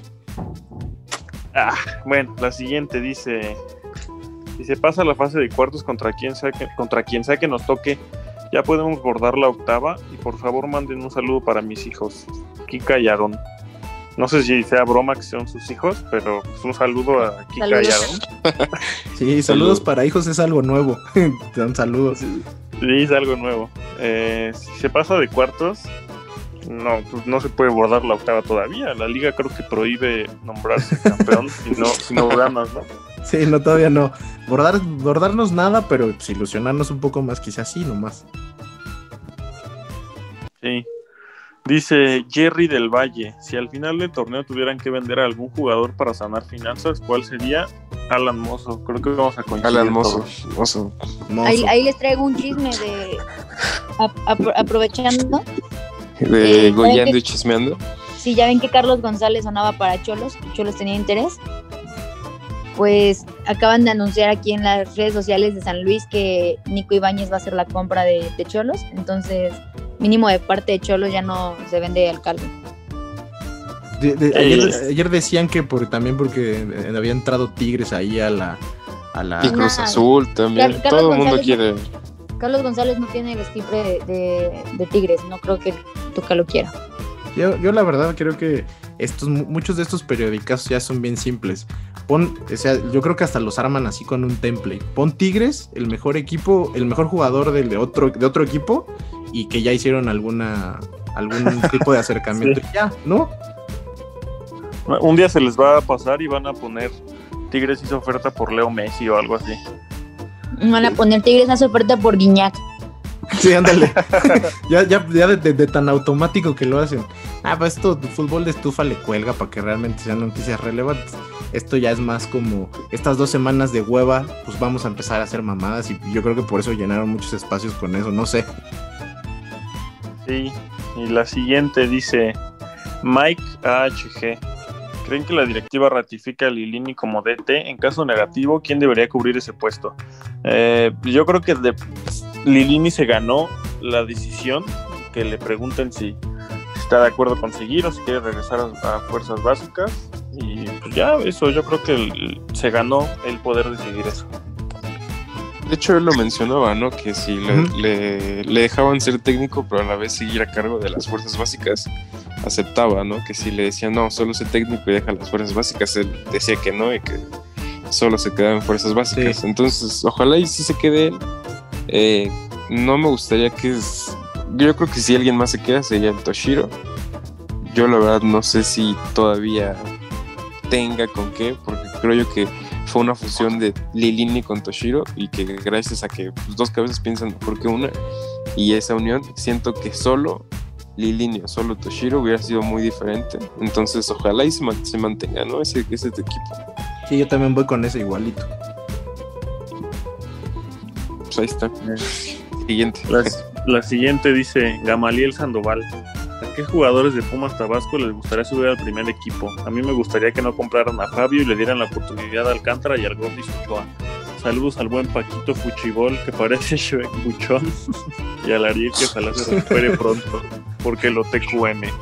Eh, yo subiría a la máquina reina. Ya, por ahora nada más a él. No, yo Alcántara. Yo sí preferiría lo mismo que él dice. Al gordito Ochoa no, pero Alcántara sí, neta, ese güey es crack. Yo, yo Yo, también. Dale, dale. Bueno, yo- Expansión le queda chica. Es lo malo del pinche Zoom, que no te puedes interrumpir chido, se oye bien raro. Este, yo, yo, yo también creo que Reina, Alcántara, y la verdad es que empezaba a, a despuntar Jacob Morales y se lastimó re feo. Pero también de- digo, a ver cómo regresa, pero creo que ahí empezaba a mostrar cositas. Yo me quedo con Ochoa. Me gusta un buen su toque. Se me hace una chofis, Ochoa no pero. está en Pumas Tabasco. Eh, Carlos, no, no, no sé ni cómo se llama, solo sé que se llama Ochoa, gordito. este. Es, es, es como una chofis, pero buena. Entonces, ojalá, Buena. ojalá y sí. Este, y bueno, obviamente pidieron varios saludos. Giovanni Santos dice: Pumacho, ahora sí mándame un saludo. Aquí está tu chava que no te abandona. Muchas gracias. Eh, y básicamente sería eso. La última que dice Jonah Marín, que es un perfil sin foto. Ya en serio, fuera de broma, ¿qué opinión les merece eh, dicha persona, la que estaba con ustedes, que acusó a Pumachi de acoso? Eh, pues nada, yo le mando un saludo y ojalá le estén dando toda la atención que necesita. Yo no sé ni Yo de antes de quién que antes de que se acabe le quiero mandar un saludo a Eliseo Guerrero, que nos ha reclamado varias veces en todas las redes sociales que el Pumachi nunca lo lee y otra vez el Pumachi no lo leyó. Entonces un saludo, No es un personal. saludo, un saludo para Eliseo. Sí, tienes razón, ya Es, vi su pues es que comentario. no tiene, no tiene foto de mujer y por eso el Pumachi nunca la lee. Asqueroso. sí, Acosador, güey. tirano. Yo leí, Pues básicamente. gra- Ah, bueno, no, No, adelante. de- no, era también, era de lo mismo, para ya para terminar, yo leí, hay, hay un, por ahí un, un- una recomendación de tema que nos han estado poniendo varias veces, ya lo leí en el grupo de, del tema este de la UNAM y Pumas. Danos chance de que por lo menos este, pues estamos con el tema del torneo, porque nos, va- nos llevaría un rato y como te pudiste dar cuenta, el primer equipo nos lleva ahorita pues ganando, danos chance de, que- de- de- de regocijarnos en sus éxitos y después sí nos podemos meter un poquito más ese tema este que creo que, que fue recurrente hace unos, unos meses de la de esta como vínculo raro que tiene la universidad y Pumas y me cae que sí lo, sí lo hacemos, no creas que no te leemos, es que lo leí por ahí y dije no se vaya a olvidar Sí. comentarlo. Sí, de hecho es ese mismo que dice Dianita, Eliseo Guerrero. Ah, pues Cuando abrazo, andemos, cuando andemos sin temas, pues seguramente va a pasar, ¿no? Este, y pues ya, esos son los comentarios de nuestro grupo en la Resistencia Uriazul, por si no están por ahí para mandarnos comentarios, para mandarnos mentadas de madre o como sea, pueden buscarlo y pueden unirse. Y también está chido el desmadre que de repente se arma por allá cuando hay juego. pues ya está. Este, ya los, los, los jóvenes tienen muchas cosas que hacer, tienen que irse a sus actividades. Yo hoy sí puedo bobonear un poco más, pero pues tenemos que terminarlo. Este, creo que fue un gran, gran capítulo. Me divertí realmente mucho hoy. Espero que les guste también a todos. Y este, pues nos escuchamos ya el próximo lunes con eh, rival definido para la liguilla. Así que vamos a poder platicar a profundidad de, de expectativas mucho más específicas de, de lo que puede ser ese, ese primer partido en cuartos. Y este, pues un saludo, aprovechando, yo también nunca lo hago, pero porque dice que no van a oír, pero un saludo a mis hijos también, que no están aquí hoy y no me despertaron a las seis y media de la mañana. Y este, y pues nada más, este, muchas gracias Pumachi, muchas gracias Diana, muchas gracias Paco, fue un, un episodio muy chingón.